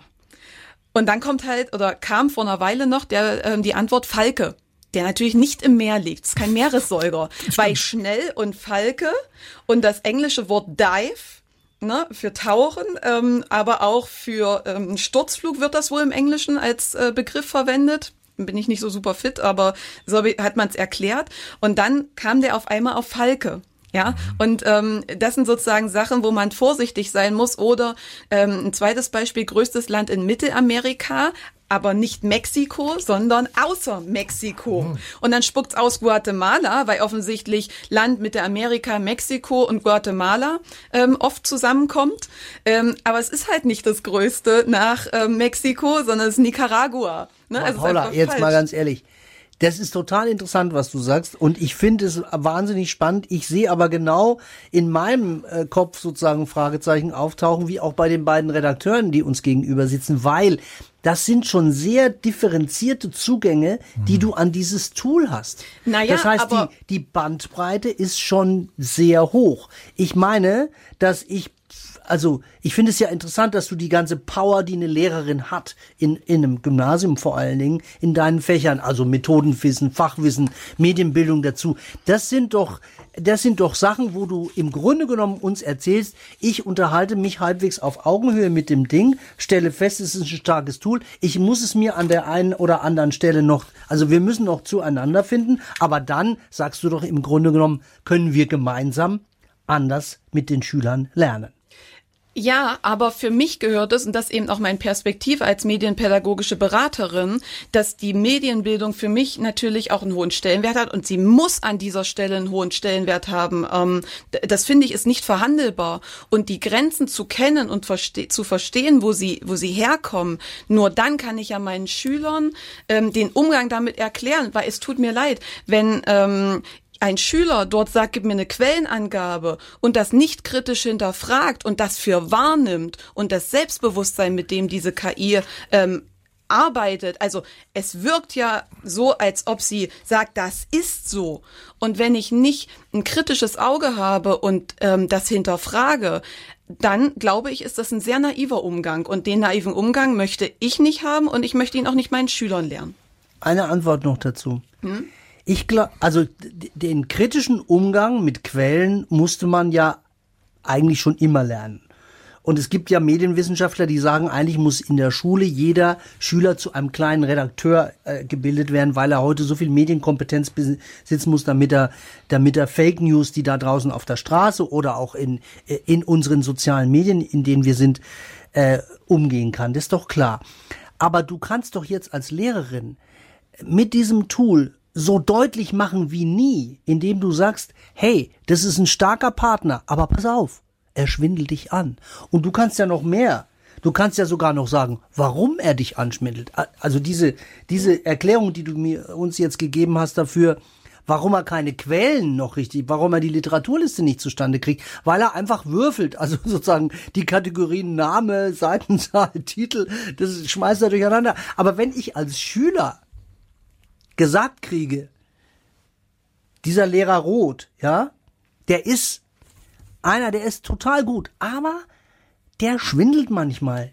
Bitte? Das, das, ist doch, jetzt als Beispiel, aber das ist doch für mich wirklich, ich weiß, das ist jetzt nicht irgendwie so eine, so eine Bauernregel, hm. sondern das gilt jetzt im täglichen Umgang. Und es gilt doch auch im Umgang, du kannst doch niemanden zu Twitter mehr schicken, weil du sagen musst, Menschenskinder, verdammt nochmal, da fliegen dir die Lügen nur so um die Ohren, pass auf. Du musst jede, jedes Faktum, jeden Satz dort checken.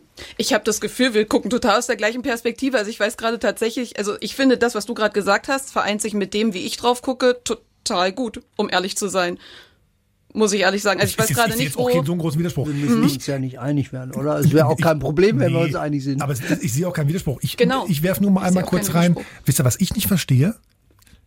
Das ist so, das ist so wie bei Politikern und Politikerinnen. Die KI ist nicht in der Lage zu sagen, sorry, weiß ich nicht. Naja, was sie dann lustigerweise manchmal macht, ist, sie entschuldigt ja, sich und gibt dann eine neue Antwort. Also, nee, ne, nee. Sie, sie, also dieses Entschuldigen, das kann sie schon, wenn aber du, sie kann dann komplett ihre Antwort. Wenn du zu ihr sagst, was sage ich da? Du hast mich zwar nicht gekannt, aber ich liebe dich trotzdem. dann sagt sie zu dir, tut mir leid, Marcel. Zu Emotionen bin ich nicht in der Lage. Ist klar. Aber die Frage, die, die Frage irgendwie, wer ist eigentlich dieser Journalist Marcel Roth beim MDR? Der erzählt, der findet so irgendwas. Und die Frage, wer ist eigentlich Rainer Haseloff? Er findet so auch irgendwie irgendwas, ne? Und, und dann sagt man, weiß ich nicht. So, und da können wir ja jetzt aber trotzdem auch mal ein Stück auf das zu sprechen ja. kommen, was die KI kann, weil sie kann ja, also, ne, ich bin ja ganz bei dir, Christian, ähm, sie kann ja wirklich uns toll unterstützen und genau das möchte ich auch meinen Schülern zeigen, nämlich immer dann, also, was ist die KI? Die KI ist ein Textgenerator und das kann sie verdammt gut. Mhm. Und genau an den Stellen, wo Text generieren benötigt wird, ist sie super stark. Und ähm, das kann man Schülern zeigen und das kann ich in meinem Unterricht jederzeit einsetzen. Schreib mir einen Text dazu, was ist eine Synapse? So, und dann schreibt das mir und dann lasse ich die Schüler beurteilen, wie ist dieser Text und sage, ey Leute, und wenn das nicht reicht zu dem, was ihr in seriösen Quellen bekommt, fragt nach und stellt kluge Fragen, bis die KI ein Niveau erreicht, wo ihr sagt, jo, damit bin ich zufrieden, oder ihr müsst erkennen, die KI ist nicht in der Lage, das zu leisten. Und ich finde, dann wird spannend, weil dann treten sie auch in Interaktion mm, und da kann man ja auch Begeisterung für solche KIs ähm, ja wecken, was ja in Bezug auf Berufsleben spannend sein kann. Ne? Und wo nutzen wir Lehrers, ey, Schreiben von Elternbriefen oder sowas. Naja, ja, komm. Wirklich? Also, ähm, Individualisierte Elternbriefe. Spuck das Ding aus. Ähm, äh, also, na, sich Textbausteine generieren zu lassen oder so, ey, das nimmt uns auch ein Stück Arbeit ab, da brauchen wir nicht drum rumreden, so, das ist halt einfach so. Also einer der Lehrer, die ich aus dem Netz kenne, der wirklich ein toller äh, Typ ist, äh, der, der hat also äh, der macht ganz viele naturwissenschaftliche Sachen auch, der so ein bisschen so oft drauf wie du. Und der hat also äh, für eine bestimmte Schülergruppe Aufgaben in einfacher Sprache machen. Macht er immer. Und er hat gesagt, er hat es jetzt zwischen, zwischen den Jahren gemacht und es war eine Wahnsinnserleichterung, weil er dem Ding den Auftrag gegeben hat, stell mir das mal bitte in leichter Sprache zur Verfügung. Und er hat noch übersetzt ins Englische und zurück übersetzt. Und er sagt, natürlich musste ich am Schluss das nochmal redigieren. Aber diese, diese, diese Arbeitsersparnis war riesig. Na und ähm, das Aufgaben generieren in allen sprachlastigen Fächern, ne? Also in Deutsch einfach zu sagen, ich lasse mir einen Text generieren und dann lasse ich äh, mal analysieren, äh, mit was für einer Sprache oder Faktenwissen checken oder so. Ähm, oder in anderen Sprachen. Lass doch einfach mal jeden Schüler zum gleichen Thema einen Text generieren und dann vergleichen wir mal und gucken uns das an oder ne? Also solche, solche Anwendungsbeispiele, ich glaube, die gibt's ganz viel und ich glaube, an der Stelle wird's auch echt im Bildungskontext cool. So, also sehe ich zumindest so und ähm, glaube, da also, dürfen wir auch Lust drauf genau. haben. Genau, also ich meine, das macht ja jetzt schon Spaß, darüber zu reden. Also die, die, die Antwort von äh, aus dem Ministerium, wir sehen ChatGPT als ein unzulässiges Hilfsmittel an, das hat er nämlich gesagt. Äh, äh, auf, auf der einen Seite, das ist ja so, das macht einen so, das, man, man, man knittert so zusammen. Und auf der anderen Seite diese Vielzahl an Möglichkeiten, Aufgaben zu stellen, gemeinsam Aufgaben. Das, das Synapsenbeispiel. Früher hättest du wahrscheinlich gesagt, äh, Christian, lern, lern das Synapsenteil. Ich hätte mir das Buch genommen, Biologiebuch auf Seite 35, hätte es mir viermal durchgelesen und vielleicht hätte ich nochmal bei Wikipedia nachgeguckt oder hätte gefragt, gibt es ein Biolexikon? Und jetzt gibst du ihnen den Auftrag, lasst mal ChatGPT machen und macht Querrecherche. Also ich meine, das, das ist doch Hammer. Das ist doch ganz anderes Arbeiten. Das ist doch wirklich toll. Genau. Und in Bezug auf mal ein paar kritische ähm, Sachen besprechen. Äh, in Bezug auf die in Bezug auf die ähm, auf die Faktenlage sozusagen wird, glaube ich, dann einfach so ähm, eine Kollegin, mit der ich mich unterhalten habe, hat das so schön formuliert. Die hat gesagt, so es braucht halt Weltwissen, ähm, um eben Momente, wo vielleicht Fehler auftauchen könnten, um da erstmal ein Gefühl für zu kriegen und dann an den richtigen Stellen nachzufragen oder nachzurecherchieren. So, also ne, ich kann ja erstmal ChatGPT auch fragen, ne, bist du dir da sicher? Ich habe gehört das so. Ähm, und dann muss man aber natürlich die Faktenlage dazu auch checken. Und ähm, an der Stelle wird da kommt jetzt wieder ein bisschen die Lehrerin durch, eben toll deutlich, wie eben Kompetenzvermittlung, was ja von uns verlangt wird und wie wir auch unterrichten, ähm, eben nicht ohne Faktenwissen geht. Und dazu ist an manchen Stellen eben auch einfach notwendig, dass dieses Faktenwissen auch ohne technische Hilfsmittel in einem gewissen Grundmaß, in der Allgemeinbildung, die wir ja zumindest am Gymnasium auch ähm, ja vermitteln sollen, ähm, wie die trotzdem wichtig ist und wichtig bleibt. Ne? Also man neigt ja dazu sozusagen, okay, Faktenwissen braucht man nicht mehr, aber es ist eben nicht die Wahrheit. Im Besonderen in diesem Medienbildungskontext, wie wir ihn jetzt gerade hier erleben. Wollte mal die Antwort von der, von der, von dem Tool hören auf die Frage. Bitte. Mir ist keine Stellungnahme des Kultusministeriums von Sachsen-Anhalt zum Einsatz von Key-Tools im Bildungsbereich bekannt. Generell wird der Einsatz von Key-Tools im Bildungsbereich jedoch noch erforscht, und verschiedene Organisationen und Regierungen haben möglicherweise unterschiedliche Empfehlungen.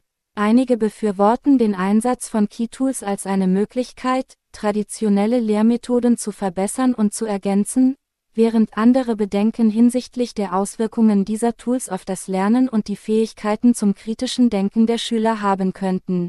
Es ist wichtig, darauf hinzuweisen, dass Key-Tools wie Textgeneratoren nicht als Ersatz für menschliche Lehrkräfte oder für akademische Integrität verwendet werden sollten. Tools, die Antworten aus weltweit verfügbaren Quellen generieren, wie zum Beispiel Textgeneratoren wie ChatGPT, können Bedenken hinsichtlich der Benotung von Hausaufgaben und Facharbeiten, die zu Hause gemacht wurden, aufwerfen. Diese Tools machen es Schülern leicht, auf große Mengen an Informationen zuzugreifen und schnell Antworten zu generieren, was es Lehrern erschweren kann, festzustellen, ob die Arbeit von einem Schüler erledigt oder von einer Maschine generiert wurde. Dies kann die Gültigkeit von Hausaufgaben und Facharbeiten, die zu Hause angefertigt wurden, in Frage stellen und es den Lehrkräften erschweren, das Verständnis der Schülerinnen und Schüler für den Stoff genau zu beurteilen. Geht so ein bisschen in das, was wir auch diskutiert haben. Ja, aber ich, ich finde, die Antwort ist ehrlich gesagt ziemlich reflektiert. Äh, und ich finde sie, ich finde sie jetzt sozusagen näher als das, was die Kultusminister im Moment machen. Also ich, du weißt ja, dass ich natürlich die Kultusminister sind ja mein natürlicher Feind im Grunde genommen oder mein der, der, mein Hauptkritik. Dein Gegenüber. Äh, aber es ist einfach wichtig, die sind verantwortlich für ein System, in dem wir viel zu wenig Lehrer haben. Hier in Sachsen-Anhalt ganz besonders schlimm, auch in Sachsen und in Berlin. Äh, wir haben äh, Schülerleistungen, die sind wirklich schwierig. Also die sind, die sind nicht genügend. Äh, äh wir haben eine, eine, eine Chancenungerechtigkeit in dem System, die ist haarsträubend. So. Und äh, und jetzt kommt ein neues, starkes Tool und es wird Lernen in seinen Grundfesten erschüttern. Vielleicht nicht morgen, aber übermorgen geht's eigentlich los. Und wir brauchen jetzt tatsächlich eine Steuerung von oben. Wir können nicht mit Verboten agieren. Wir müssen äh, 800.000 Lehrer darauf vorbereiten, dass ihnen jetzt Hausaufgaben so leicht nicht mehr von der Hand gehen können. Mir sagt ein der Fortbildner, der für Bayern ähm, der Lehrer, der für Bayern diese Fortbildung gemacht hat, die erste am 4. Januar, der sagt mir, Christian, bei mir kommen jetzt Lehrerinnen und Lehrer an, die habe ich vorher gar nicht erreicht. Weil die gesagt hat, euer Digital-Spinnerzeug, das interessiert mich gar nicht. Das ist jetzt, also ich fand deinen Satz super vorhin, Paula. Die, das ist kein Zukunftstool, das ist die Gegenwart. Wir sind jetzt damit konfrontiert und wir müssen ja jetzt nicht nur mit, mit, mit, mit sorgenvollen, äh, mit, mit, mit gefalteter Stirn durch die Gegend laufen. Wir können ja einfach sagen, hey, das macht ja auch wahnsinnig viel Spaß, das auszuprobieren, was kann es, was kann es nicht. Und damit jetzt so zu arbeiten, dass wir sagen, lasst uns gemeinsam mit dem Tool die Grenzen erkunden und lasst uns auch die kritischen Fragen, also wie viel Diskriminierung so ein Algorithmus hat, rassistisch, sexistisch, was alles mhm. da ist. So, das müssen wir alles jetzt besprechen. Wir sind glücklicherweise früher dran als die Kultusminister. Die, die wissen ja noch gar nicht, was kommt. Darf ich da mal kurz noch einhaken? Ähm, ich habe dazu noch einen Gedanken, äh, gerade mit diesen Hausaufgaben. Ähm, weil dieses Hausaufgabenthema ist ja eins, an dem sich im Moment ganz viele hochhängen. So. Ich denke mir dazu Folgendes. Ähm, erstens, dass Kinder sich beim Erledigen ihrer Hausaufgabe ähm, Hilfe holen, ist ja per se erstmal nicht schlimm und nicht schlechtes. Ich glaube, dass wir an der Stelle auf uns schauen müssen als ähm, Lehrerinnen und Lehrer und als Bildungssystem, mehr noch, mehr noch systematisch, weil mir geht dazu folgende Gedanke durch den Kopf. Wenn ähm, Lösungen so einfach generiert werden, dann muss ich doch eigentlich das Interesse beim Schüler wecken, dass er lernen möchte, ne, Persönlichkeitsentwicklung und so weiter, ne, dass er sich selbst kennenlernt, dass er weiß, wofür er das tut, Selbstmotivation, ähm, ja, Selbststeuerung auch, ähm, damit er sich dann helfen lässt, was völlig okay ist, in, in, aus meiner Perspektive, um dann das Wissen aber zu verarbeiten, und da braucht es auch Aufgabenstellungen, die dieses Verarbeiten von Wissen zulassen, weil Lernen ist ja nicht eintrichtern. Nur weil ich das weiß als Lehrer und das meinen Schülern erzähle, haben die noch gar nichts gelernt. Lernen ist ein aktiver Prozess. Und ich finde, das ist wieder mein ähm, wieder mal, ne, ist nicht die einzige Situation, wo so schön deutlich wird, dass wir einfach daran ja, arbeiten müssen als System, dass wir das ermöglichen, dass, dass das geht, ja, dass die Kinder lernen wollen und dann die Aufgabenstellung dafür bereitstellen, dass Verarbeitungstiefe stattfinden kann. Und warum sollen sie sich nicht helfen lassen? Das werden sie später im Beruf auch machen, so. Also, das gehört zu ihrer Lebenswelt. Ich wollte auch mal wieder was sagen, wenn du mich bitte mal hast hier bei unserem Podcast. Äh, ich wollte mich noch mal kurz erklären, wie sozusagen diese Stimme zustande gekommen ist. Ne? ChatGPT, wir haben es erzählt, das ist ja sozusagen Englisch, man gibt es auf Englisch ein. Die Übersetzung kam von DeepL, auch so ein Tool, aus, aus Köln sind die, sind irgendwie mittlerweile angeblich äh, eine Milliarde Euro, mit einer Milliarde Euro bewertet. Und die Stimme kommt von einem Tool, das nennt sich ATQ, aus auch eine App. Dann gibt man einfach den Text ein, das ist, dann übersetzt sie das. Ich fand das auch sozusagen ähm, ver verständlich. Aber Christian, du als, als ähm, als Textmensch, ja, oder als Mensch, der irgendwie Texte schreibt, wenn du da jetzt eine Ausdrucksnote verteilen müsstest und eine Verständlichkeitsnote, jetzt sag nicht, die KI war besser. Besser als der Sprecher eines Ministeriums, ja. Habe ich besser verstanden. Natürlich ist sie, sie ist, also sozusagen, was du, der Vorwurf ist ja jetzt wirklich auch äh, äh, ganz schön anspruchsvoll, den du hier machst. Ja, du hast also sozusagen, ja, ja. Der, der Text, ja, ja. es war ein sehr differenzierter Text. Man musste aufpassen und zuhören. Dafür hat dieser Text aber bereits äh, viele Fragen sozusagen aufgeschlüsselt, die sich hier im Umgang geben. Also es wäre kein Problem gewesen für äh, eines der äh, politisch verantwortlichen Kultusministerien, diesen Text zu nehmen ja. und äh, ihn ein bisschen durchzuredigieren und dann hätten sie eine, wie ich finde, also textlich gute Antwort gehabt, aber auch politisch relevante Antwort. Also so ein Satz wie, äh, seht mich bitte als ein unzulässiges Hilfsmittel an, äh, ist da nicht vorgekommen. Äh, sondern, sondern ganz so, also Konstru konstruktiv, genau, genau. Ja. Vielleicht hätte ich sozusagen als Nutzer auch angeben müssen, bitte sprich so, dass das im Radio gesendet werden kann oder in einem Podcast gesendet werden kann, weil es einfach nochmal ein anderer Stil ist. Äh, so, jetzt, jetzt haben wir die ganze Zeit sozusagen ganz viel über Schule geredet und über wie Schüler das nutzen, was wir natürlich irgendwie nicht gemacht haben. Das habe ich neulich erst wieder mir in einem Newsletter erzählen lassen, den ich abonniert habe. Habe ich mich ertappt gefühlt, nicht nur über junge Menschen reden, sondern mit ihnen.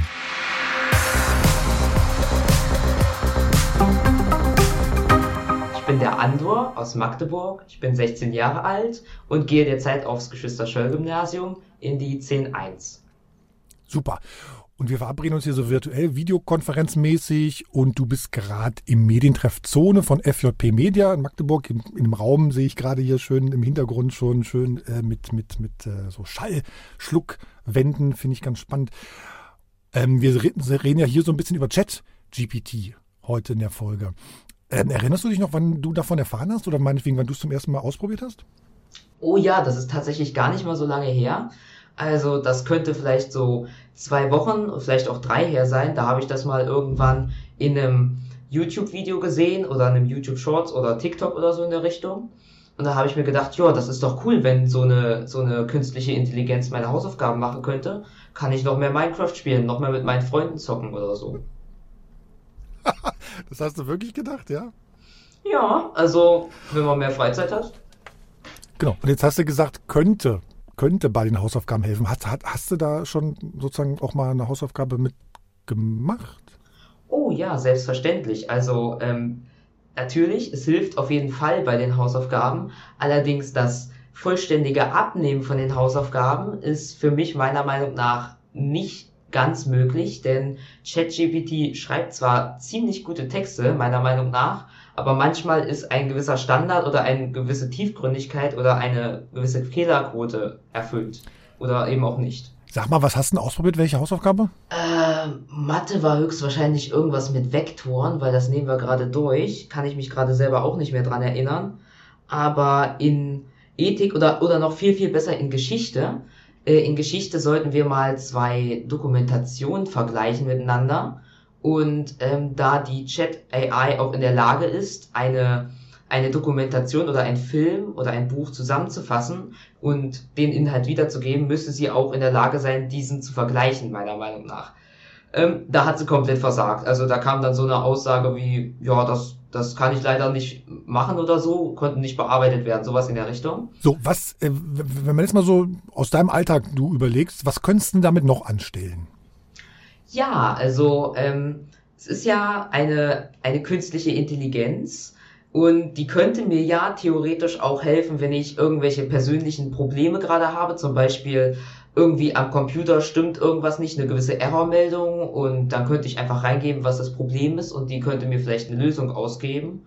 Oder wenn ich gerade eventuell meine, meine Freunde oder so beeindrucken will, indem ich so tue, als könnte ich richtig krass coden, dann könnte ich sagen, ja, codier mir mal hier ein Spiel und ähm, gib mir das bitte in Java oder in Python aus und guck mal, Freunde, was ich hier krasses programmiert habe. Ich kann hier einen Würfel durch die Gegend hüpfen lassen.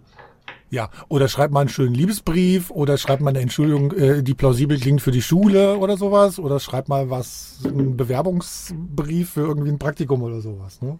Genau. Ando, habt ihr in der Schule drüber mal gesprochen? Ähm, tatsächlich eher weniger, also höchstens mal unter den Mitschülern und dann auch eher von mir aufgebracht, aber im Unterricht, die Lehrer scheinen eine gewisse Präsenz der AI äh, in Kenntnis genommen zu haben, diese aber jedoch grundlegend zu ignorieren oder so zu tun, als würde die nicht zu existieren, weil scheinbar die zum Todfeind oder so erklärt wurde, so wie mir scheint. Ja, meinst du? Also muss ich mal nachfragen, sozusagen, bei euch in der Schule ist es bei Hausaufgaben schon, dann gehört es schon dazu, wenn ihr das ausprobiert oder auch nur bei bestimmten Mitschülerinnen und Mitschülern? Da würde ich eher sagen, dass es tatsächlich bei bestimmten Mitschülerinnen und Mitschülern ist. Ich habe tatsächlich mich mal umgehört. Die meisten haben überhaupt keine Ahnung, dass diese AI überhaupt existiert. Und von denen, die es tatsächlich tun, ähm, verwenden auch nur wenige dann jedoch diese, diese AI. Ich persönlich gehöre auch zu diesen Personen, aber eher, weil ich, weil ich sehr neugierig bin, als weil ich das nicht hinkriegen würde, mir meine Hausaufgaben richtig zu machen.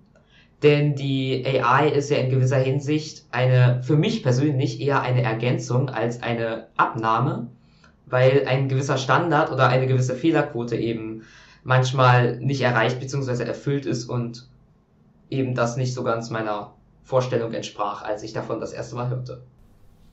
Und du meinst, dass sozusagen, das habe ich zumindest gerade aus der Antwort eben gehört, du meinst, dass sozusagen äh, Lehrer vielleicht so ein bisschen merken, dass Schüler da jetzt irgendwie ganz anders schreiben oder texten? Also bei manchen Schülern hundertprozentig. Also wenn da einer ist, der schreibt die ganze Zeit Vieren und Fünfen und auf einmal geht da irgendwas richtig krass ab, dann wäre ich als Lehrer natürlich etwas misstrauisch, wenn ich weiß, dass ähm, diese AI existiert und jeder Mensch darauf zugreifen kann. Die AI ist ja auch in der Lage zu übersetzen. Wenn ich jetzt beispielsweise im Spanischunterricht mir ein Referat ähm, schreiben lasse von der AI und dieses dann fehlerfrei aufführen kann, obwohl ich ein Vierer- oder Fünfer-Schüler in Spanisch bin, dann ist mein Spanischlehrer natürlich sehr misstrauisch, was das angeht. Komisch, woher denn? Äh, Ando, hast du Informatikunterricht? Mhm, ja, tatsächlich habe ich Informatikunterricht. Wir hatten auch so einen Grundkurs anfangs, aber das ist jetzt so weiterführend. Man musste den dann wählen. Ah, also aber da gehe ich schon mal davon aus, dass über sowas zumindest irgendwie gesprochen wird. Tatsächlich nein. Also die AI wurde noch nicht ein einziges Mal angesprochen. Eher sowas gerade momentan, wir lernen Python zu programmieren. Und das war's eigentlich. Also wirklich AIs oder Bots haben wir noch nicht so richtig durchgenommen. Nehme ich mal an, das kommt auch nicht so richtig. Aber mein Informatiklehrer hatte auf jeden Fall Ahnung von der AI, denn äh, mein Freund hat die mal benutzt, um zu programmieren und wurde dabei auch direkt erwischt. Also ist einfach hinter dem irgendwie gespawnt.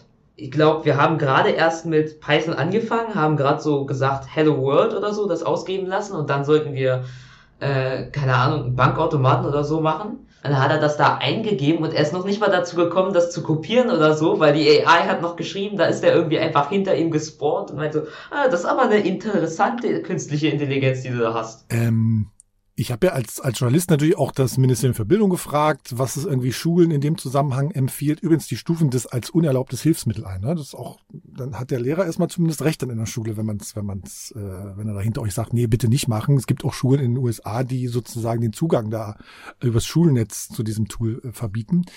Ähm, aber ich wollte so ein bisschen anders hin. Also du sagst, Lehrer thematisieren es gerade nicht so im Unterricht. Was würdest du denen denn empfehlen, so Lehrern? Ich, das trifft ja im Fall alle Lehrer. Ne? Du hast Geschichte angesprochen, du hast Mathe angesprochen, du hast Ethik angesprochen, kurz über Informatikunterricht. Du als jemand, der das schon mal ausgetestet hat, was würdest du Lehrern sagen? Naja, also ich persönlich sehe das tatsächlich als ein Hilfsmittel an, weil das ist meiner Meinung nach auch letztendlich, was es ist. Denn die AI hat eine häufige Fehlerquote, wenn die Fragen äh, sehr, sehr komplex werden also beispielsweise von der, von der fünften bis zur siebten oder achten würde ich mal schätzen, sind die Antworten der AI ausreichend bis sehr gut. Jedenfalls würde ich in, dort tatsächlich sagen, dass dies ein eher unerlaubtes Hilfsmittel wäre, weil die, weil die, weil die, ähm, die Formulierung der KI einfach ausreicht, um tatsächlich eine sehr gute Note zu bekommen, ohne überhaupt irgendwas dafür zu tun ja, als, als Schüler jedoch der, der 10. oder der 9. oder der 9. bis zur 12. Klasse, habe ich festgestellt, dass Fragen, die diesem Niveau entsprechen, nicht meiner Meinung nach zur Zufriedenheit beantwortet werden. Ich, ich würde schon sagen, dass manche Lehrer einen sehr gut bewerten würden, wenn man einen Aufsatz von der KI schreiben lässt über ein paar bestimmte Dinge aber es gibt dann eben auch Punkte, wenn man da das eingibt, da reicht die KI als solche nicht. Es ist aber eher wie ein Hilfsmittel. Wenn ich in der Schule sitze und der Lehrer gibt mir eine Gedichtsinter Gedichtsinterpretation, dann kommt der Lehrer ja erstmal an und erwartet, dass wir uns das da selber erarbeiten. Und ein normaler Schüler macht das auch. Aber manchmal denkt man sich, ah, nee, habe ich jetzt auch keinen richtigen Bock. Ich klatsche jetzt irgendwas hin, so halb hier rotzt und äh, guck einfach, was die anderen sagen. In diesem Fall nehmen ja die anderen Schüler diesen diesen Status der KI ein, indem sie mir ja dann den Denkanstoß geben, den ich jetzt, auf den ich jetzt keinen Bock hatte oder den ich jetzt gerade nicht gehabt habe. Und sobald ich den dann beispielsweise habe, fällt es mir dann auch wiederum leichter, mein eigenes Gedankengut mit reinfließen zu lassen. Und die KI betrachte ich dann sozusagen als Ergänzung, ebenso wie die Mitschüler, wenn ich jetzt zum Beispiel ein bisschen den Denkanschluss finde oder ein bisschen in die falsche Richtung gedacht habe, dann hilft mir diese KI auch wirklich, da irgendwas hinzuschreiben, was auch passabel oder wirklich sehr gut werden kann, indem ich einfach da diesen Anstoß bekomme. Und das, das ist ja dann ein kleineres Hilfsmittel, eine kleinere Zusammenfassung und auch nicht wirklich meine gesamte Arbeit, weil die an sich würde mit Sicherheit nicht reichen, um eine sehr gute Note dann zu bekommen. Ähm, noch mal ein bisschen so, noch mal so auf der Metaebene drauf geschaut. Glaubst du, dass solche Tools Schule verändern und sozusagen vielleicht auch die Art und Weise verändern, wie Schularbeiten, Facharbeiten, Hausaufgaben, wie auch immer benotet werden? Absolut. Also wenn man diese AI sozusagen als zugelassenes Hilfsmittel betrachten würde, dass wirklich jeder Mensch die verwenden kann, dass dann auch wirklich die Benotung oder beziehungsweise die Bewertung anders verlaufen würde, als wenn wir das zum Beispiel als verbotenes Hilfsmittel haben. Es bringt aber nichts, das wirklich einfach nur zu verbieten. Das ist genauso wie wenn man, wenn man ein Schild aufhängt mit ähm, Mobbing ist doof und dann hören die auf einmal alle auf zu mobben. Eine KI ist für mich eher so ein, ein Hilfsmittel, genauso wie ein Computer ein Hilfsmittel ist. Früher gab es zum Beispiel ganz normale Computer, das war damals Hochtechnologie und dann kam die neue Generation mit den Handys und da ging viel, viel, viel, viel einfacher. Also ähm, würde ich das eher als solches betrachten, eine, eine weitere Erweiterung. Weißt du, was ich so ungerecht finde, wenn ich heute Schüler wäre, ne? Also ich als Journalist, äh, wenn ich irgendwie eine Frage habe, die ich nicht sozusagen ad hoc beantworten kann, gucke ich halt im Internet nach. Ne?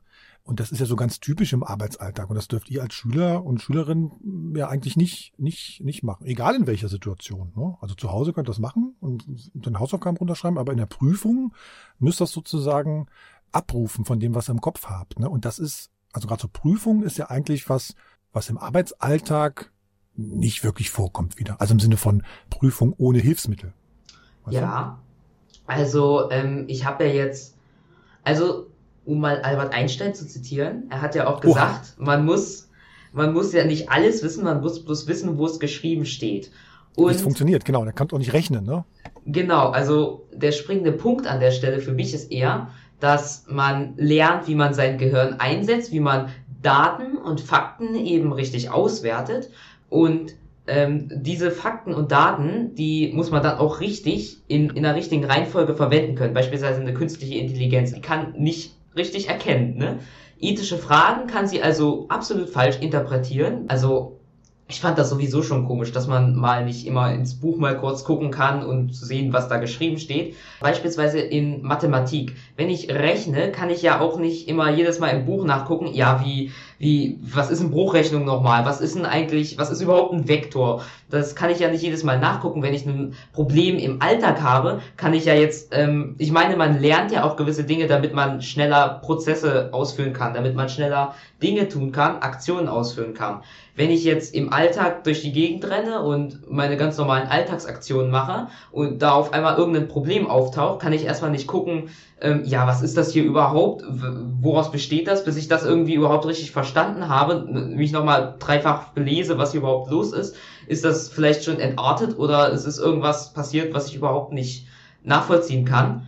Und ähm, dann renne ich da auch immer hinterher. Also ein gewisser Wissensstand muss vorhanden sein, um dann auch Probleme weiter erfassen zu können, direkt erfassen zu können und direkt in den Prozess des Vergleichens, in dem des Auswertens gehen zu können, wenn ich direkt verstehe, was es, worum es überhaupt geht. Und ähm, das jetzt beispielsweise auf die Biologie zurückführen zu können, wenn ich jetzt DNA habe, dann lese ich erstmal eine halbe Stunde lang nach, was überhaupt eine DNA ist und woraus sie besteht und was dann überhaupt eine Aminosäure ist. Bis dahin ist die Prüfung auch schon wieder rum. Und das ist natürlich dann wieder dieser springende Punkt. Zeit ist kostbar und wenn ich, wenn ich jetzt keine Ahnung habe, was los ist und erstmal nachgucke, kein Grundverständnis von gewissen Dingen habe, dann ist das nicht zielführend. Ähm, Andor, nächstes Jahr Abi, ne? Habe ich zumindest verstanden? Ja, also. Ja? Was magst du, was, was magst du werden? Was willst du werden? Tja, also tatsächlich habe ich da eigentlich absolut gar keinen Plan an der Stelle. Jedoch ähm, nehme ich mal an, dass ich tatsächlich irgendwie in die Richtung der Informatik oder eventuell auch in die Gesellschaftswissenschaften oder eben auch Biochemie, Physik, irgendwas mit in der Richtung. Vielleicht werde ich auch Ingenieur wie meine gesamte Familie. Aber ähm, höchstwahrscheinlich, behauptet zumindest meine Mutter, ist eher sowas gesellschaftswissenschaftliches, irgendwas mit Philosophie oder so vermutlich. Wie die Mama da wohl drauf kommt. Und fühlst du dich sozusagen da in der Schule gut drauf vorbereitet? Ja, nun, also ähm, tatsächlich, nee, kein bisschen an der Stelle. Also ich habe eigentlich einen richtig tollen Ethiklehrer, der hat auch so die Meinung, dass man sich das alles so selbst erarbeitet. Der ist manchmal ein bisschen seltsam, aber eigentlich ein ganz sympathischer Kauz. Also der ist so einer, ja, bei dem fühle ich mich super vorbereitet. Wenn ich dem was frage, dann, dann regt er mich auch wirklich an zum Denken. Und ich hatte auch mal einen Geografielehrer, der war ähnlich. Aber ähm, meistens habe ich eher das Gefühl, dass die Lehrer ähm, früher eher so eher einen Merksatz angeschmissen haben und gesagt, ja, guck mal, hier, einfach abschreiben und gut ist. Aber ähm, das hat sich ein bisschen geändert in letzter Zeit, bin ich auch sehr froh drüber. Denn wenn ich keine Ahnung habe, wie ich mir gewisse Dinge erarbeite, dann werde ich auch später im Leben in der Hinsicht auch keine Ahnung haben, wie ich mir Probleme, also die, die Problemlösungsfähigkeit, die geht in gewisser Hinsicht auch, oder die Erarbeitung oder Erkennung gewisser Probleme würde dann verloren gehen, wenn man einfach nur plump abschreibt. Und die Schule, die bereitet, also es ist ja erstmal bloß Wissensvermittlung meistens es fehlt auch ein bisschen die, also bisschen Vorbereitung aufs Leben, könnte man sagen. Beispielsweise habe ich immer noch nicht gelernt, wie ich eine Steuererklärung mache, während das der Wirtschaftskurs, den ich nicht wählen durfte, weil ich ja Info gewollt habe, weil ich vielleicht ein bisschen Geld mit Programmieren verdienen könnte.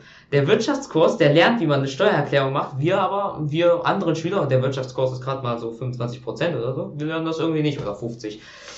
Allerdings erschließen sich bestimmte Punkte auch nicht so gewissermaßen. Ich meine, ich, ich, ich glaube, dass ich nie wieder eine Gedichtsinterpretation von einem Goethe-Gedicht für irgendwen in meinem Job zusammenfassen muss. Jemals in meinem Leben, es sei denn, ich habe beschlossen, Deutschlehrer zu werden. Es ist halt so, dass bestimmte Teile in der, in der Schule, bestimmte, bestimmte Wissensvermittlungen meiner Meinung nach zu sehr behandelt werden, die mir dann aber später gar nichts brauchen und die direkt in ein Ohr rein und aus dem anderen Ohr wieder raus. Also da lernt man eine Nacht mal für den ganzen Stoff auswendig und dann, wenn man den Test geschrieben hat, hat man keine Ahnung mehr, was man überhaupt gemacht hat. Also das ist so eher meiner Meinung nach Zeitverschwendung. Ando, ich habe noch einen Tipp, du kannst irgendwie Journalist werden. Da kann man nämlich auch all, da kann man alles machen von dem, was du gerade erzählt hast. Aber lern vorher trotzdem noch was anderes.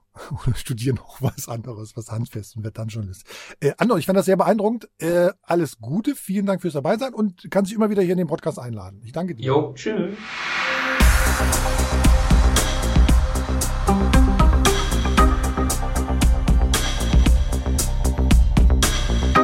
So kommen wir so ein bisschen zum, zum, zum Ende. Was ich einmal euch nochmal anpieksen würde, weil das fiel so zweimal das Wort Gymnasium, ne?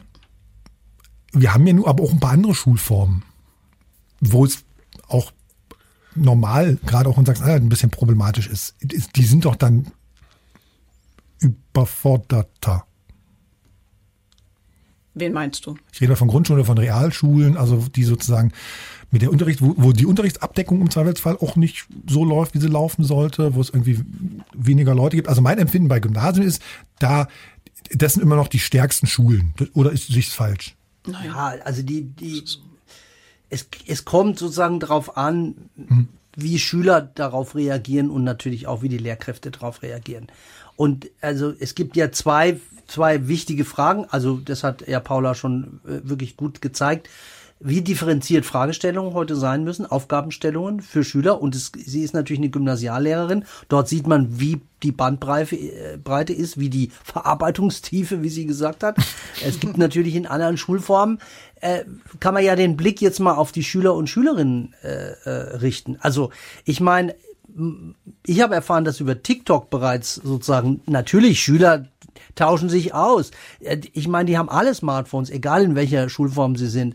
Und, äh, und wenn das einmal sozusagen, das wird wie eine Welle durchgehen, dann werden äh, äh, Hauptschüler, Realschüler, also hier in Sachsen-Anhalt Sekundarschüler und Gemeinschaftsschüler werden sich eben die Bälle zuwerfen und sagen, übrigens, das Ding schreibt euch die Hausaufgaben. Wenn die, wenn die Hausaufgabe simpel gestellt ist, macht die das. So. Und das ist jetzt erstmal, äh, äh Paula hat es ja schon gesagt, wie verklicker ich Schülern und Schülerinnen, dass sie nicht sozusagen sich in den Lehnstuhl setzen und aufs Knöpfchen drücken und ein paar Eingaben machen und, und sozusagen das ausgespuckte Zeug, dieses bulimiehafte Lernen in Anführungsstrichen, dann dem, dem Lehrer hinkotzen, auf Deutsch sagt, damit der seine Note draufstempelt. So, das müssen Schüler und Schülerinnen verstehen, dass das sozusagen nicht hilft, ihnen das nicht wirklich hilft. Das ist aber die große Frage des Lernens seit, ich weiß es nicht, Aristoteles. Also sozusagen, wie verklicker ich einem Schüler, das am besten ist, wenn er äh, intrinsisch motiviert ist und sagt, Haare, Haare, was kann ich Neues lernen? Es gibt auch andere, wir werden sehen, dass die das wahrscheinlich sehr schnell und souverän benutzen werden. in der Grundschule stellt sich die Frage, glaube ich, jetzt erstmal hm. noch nicht. Ähm, aber tatsächlich würde ich sagen, dass es jetzt darauf ankommt, dass die, die Lehrerinnen und Lehrer gemeinsam, auch sozusagen in schulinternen Fortbildungen, sich selber Fragen stellen, dem Ding Fragen stellen und auch mit den Schülern zusammen, also als Beispiel, ein Lehrer hat mir erzählt, eben dieser Mann von dieser digitalen Schule in, in äh, äh Erlangen ist die übrigens, er hat seinen Schülern eine Aufgabe gegeben über Berlin-Alexanderplatz. Und, äh, und dann hat er irgendwann gesagt, benutzt bitte ChatGPT, um, um euch was über Berlin. Und dann hat er gesagt, dann haben die mich angeguckt und haben gesagt, was? Sie kennen dieses Tool jetzt auch schon? Er hatte vorher schon mal eine Aufgabe gegeben, ein paar Tage vor, und hat, hat natürlich voll gemerkt, die sind, die Aufgaben sind so souverän. Er macht eine Realschule, er sagt, also, so viele gute Antworten habe ich ja noch nie gekriegt. so, und die Schüler und die Lehrer müssen sich zusammenraufen und mit dem Ding arbeiten. Was auf keinen Fall geht, ist zu glauben, man könne das irgendwie verstecken vor den Schülern. In Zeiten von Social Media, wie soll das gehen? Hättest du es genutzt als Schüler? Ganz sicher. Also ich hab's. In welchem Fach? Pff, überall. ich meine, das Schlimme ist, ich bin ja Politikwissenschaftler und ein bisschen BWL und Soziologie und also meine Fächer hat mir die, die Superexpertin Frau äh, Professor Wessels gesagt, also die ganzen Fächer, in denen eigentlich nur Texte gelesen werden und neu verarbeitet werden, also neu wiedergekaut werden, die haben die haben eigentlich aus, ausgedient, weil das kann dieses Ding. Ich, aber das sind ja die ganzen geisteswissenschaftlichen Fächer, die sind ja eigentlich sozusagen die Hausarbeiten, sagt sie, die sind für die Katz, die brauchst du nicht mehr. Also jetzt geht's noch nicht perfekt, aber in in Bälde. muss also vorstellen. Universitäts, ist sozusagen in Universitäten ist es halt noch dramatischer, ne? weil die viel mehr zu Hause machen müssen. Ja? Genau. Und dann habe ich jetzt im Kopf noch den Volker Wissing, unseren Bundesdigitalminister, der sagt, oh naja, äh, KI regulieren wir am besten gar nicht. Gibt es aus eurer Sicht irgendwie einen Punkt, wo man, wir haben es vorhin so ein bisschen angepiekst, ne? wo wir als Gesellschaft sagen müssen, uh, wir als Gesellschaft und der Gesetzgeber, die Parlamente, jetzt mal bitte mal hier Stopp an der Stelle. Muss gar nicht notwendigerweise jetzt mit dem Tool zu tun haben, sondern ganz grundsätzlich ganz zu, zu, zu, KI. Ne? Es muss ein Algorithmus Treuhand, eine Algorithmus Treuhandanstalt geben. Algorithmen bestimmen so einschneidend unser Leben. In China und Amerika natürlich noch viel mehr, US-Amerika. Äh, äh, die, die einen sagen ganz offen, dass sie Wohlverhalten über Algorithmen und Face-Targeting und was weiß ich alles machen. Und in, in den USA sind es Versicherungen, äh, Hypothekenzinsen, überhaupt wirst du eingestellt oder nicht eingestellt. Und wir müssen einfach verstehen, was macht dieser Algorithmus. Und wenn etwas so tief in unser Leben eingreift, dann, also ich will jetzt auch nicht verhindern, dass Microsoft von diesem Algorithmus also den hat ja jemand gemacht und so, also das ist ja eine hohe geistige Leistung, der soll daraus auch seinen Profit ziehen. Aber wir müssen natürlich wissen, wie viel Diskriminierung ist da drin. Wir können nicht, Paula hat es gesagt, ein Projekt starten, was gemeinnützig ist und Open Artificial Intelligence heißt und in Wahrheit eine closed, ein Closed Job ist. Algorithmen sind Black Boxes und wir brauchen endlich ein, brauchen wir natürlich nie nur in Deutschland sozusagen ein Weltgesetz. Algorithmen müssen prinzipiell an einer Stelle zu öffnen sein. Das sind wir ja super, können wir super, wir können ja super Tech-Giganten regulieren. Das kriegen wir hin, die letzten fünf Jahre kriegen wir super hin. Paula, was ich sozusagen mit deinem, mit deinem Mathematikverständnis nicht mal fragen würde, ne? So eine KI, da ist ja eigentlich immer klar, es gibt eine gewisse Fehlerquote. Punkt. Das geht gar, also 100 Prozent geht gar nicht, ne? Mhm. Mhm. Ja, also so habe ich es ja. bisher mal verstanden, ja. genau. Also, und selbst wenn es 99, irgendwas. Prozent sind und wenn man es dann skaliert auf x Millionen, Milliarden äh, Ergebnisse, dann heißt sozusagen, auch ein großes, ein großer Teil, also ähm, ähm, relativ, äh, äh, nicht relativ, sondern wie heißt es? Das andere? Also nicht relativ gesehen, sondern, sondern absolut, absolut, absolut gesehen. Mhm. Genau. Und von dem großen Teil absolut gesehen sind, ist es eine große Nummer an falschen Ergebnissen. Ähm, ich finde, das ist sozusagen, das schließt bestimmte Fälle für Anwendung von KI von vornherein aus, nach meinem Verständnis. Mm, naja, also das, was die KI macht, ist ja, die Fehlerabweichung im Testsetting zu minimieren. Ja, also es funktioniert ja so: Ich gebe Testdaten rein und sage, die Testdaten enthalten immer ein Input und ein Output. Ne? Was gebe ich rein und was wünsche ich mir, was hinten rauskommt? Und dann werden die Inputdaten durchlaufen die KI, es wird ein Output generiert und der wird mit dem vorgegebenen Output abgeglichen und dann wird sozusagen geguckt, wie hoch ist die Abweichung mhm. und dann wird in einem Rückkopplungsprozess die KI verändert über verschiedene Mechanismen und ähm, dann spielt man das Spiel weiter. So, ähm, das heißt, was wir eigentlich oder was die KI eigentlich im Lernprozess macht, ist zu versuchen, die Fehlerabweichung zu minimieren. Ja, ähm, so und das heißt ja aber, dass die Fehlerabweichung bezieht sich ja immer auf das Ergebnis, auf den generierten Output. Und da der in diesem Sprachmodell ja zum Beispiel beinhaltet der ja nicht nur einen Buchstaben, weißt du, oder eine Zahl. Also ähm, addieren, addieren kann zum Beispiel so eine KI super gut, super schnell lernen und die wird sie auch, ne? Zuverlässig machen, weil es, weil ein mathematisches Prinzip dahinter steckt. So, und jetzt kommt da so ein, so ein Satz oder so ein Textbaustein raus und der wird an einigen Stellen Unschärfen zu diesem vorgegebenen Output haben und an anderen Stellen wird er nah dran sein. Und deswegen finde ich die Aussage schwierig, schwierig zu beurteilen, weil du halt nicht kategorieren oder clustern kannst zwischen falsch und richtig. So. Habe ich vielleicht falsch ausgedrückt. Mir geht es gar nicht sozusagen um das Tool, sondern zum Beispiel um so ein Tool, wo immer eine soziale Entscheidung dahinter steht. Ähm, kommt aus dem Gefängnis frei oder hat sozusagen, kann auf Bewährung freigehen ja, oder äh, äh, muss gekündigt werden, weil er das Soll nicht erfüllt oder also das meine ich, ob wir eigentlich einen Konsens brauchen, soziale oder Entscheidungen, die sozial wirksam sind, gehören nicht in Algorithmenentscheidungen, naja, KI. Was heißt, also das geht ja nicht. Also, die, also da, da sind wir, glaube ich, einer Meinung. Da ähm, sind wir viel zu spät dran, weil, weil, weil Algorithmen, ich meine, Algorithmen werden an Stellen eingebaut, wo wir es gar nicht wissen, ja. Und, und das, das gehört nicht. Ich finde sozusagen, jeder der Hörer, die heute und Hörerinnen, die heute zuhören, muss in Zukunft in der Lage sein, das sofort zu verstehen, was hm. Paula hier für uns entwickelt. Wir müssen in der Grundschule anfangen, äh, äh, Algorithmen, also äh, Programmieren zu lernen. Wie geht es? Das kann man ohne Rechner machen. Also gehe zwei Schritte vor und einen nach links und so. Gibt's tolle Sachen. Damit wir sozusagen, wir brauchen ein, äh, äh, ähm, ein, äh, ein, ein, ein IT-Wissen, ein Programmierwissen hm. als, als sozusagen äh, vierte äh, Grundkompetenz, als Kulturkompetenz, um überhaupt abschätzen zu können, was bedeuten denn Algorithmen, wenn sie einen Komplexitätsgrad und eine Rechnerleistung und einen Datenzugriff auf ha Sachen haben, wo wir dann plötzlich sagen, oh wow, das Ding ist aber gut. Das, das ist eine der wichtigen Fragen, die, also das ist eigentlich keine Frage mehr. Wir müssen eigentlich gestern angefangen haben, das zu machen. Also weil wir sonst gar nicht darüber reden können, ja Beispielsweise, dass in den USA äh, algorithmische sozusagen Lehrertests existieren. Und zwar, die entscheiden in den USA darüber, ob ein Lehrer, der, der ich habe da letztens so eine Doku gesehen, der sozusagen lauter Zertifikate des besten Lehrers von was weiß ich hängen hat und dann sagt ihm aber die KI-gesteuerte, ähm, also wo, wo, wo bestimmte sozusagen Werte eingegeben werden, sagt, tut mir leid, du stehst auf der Abschlussliste, du wirst entlassen.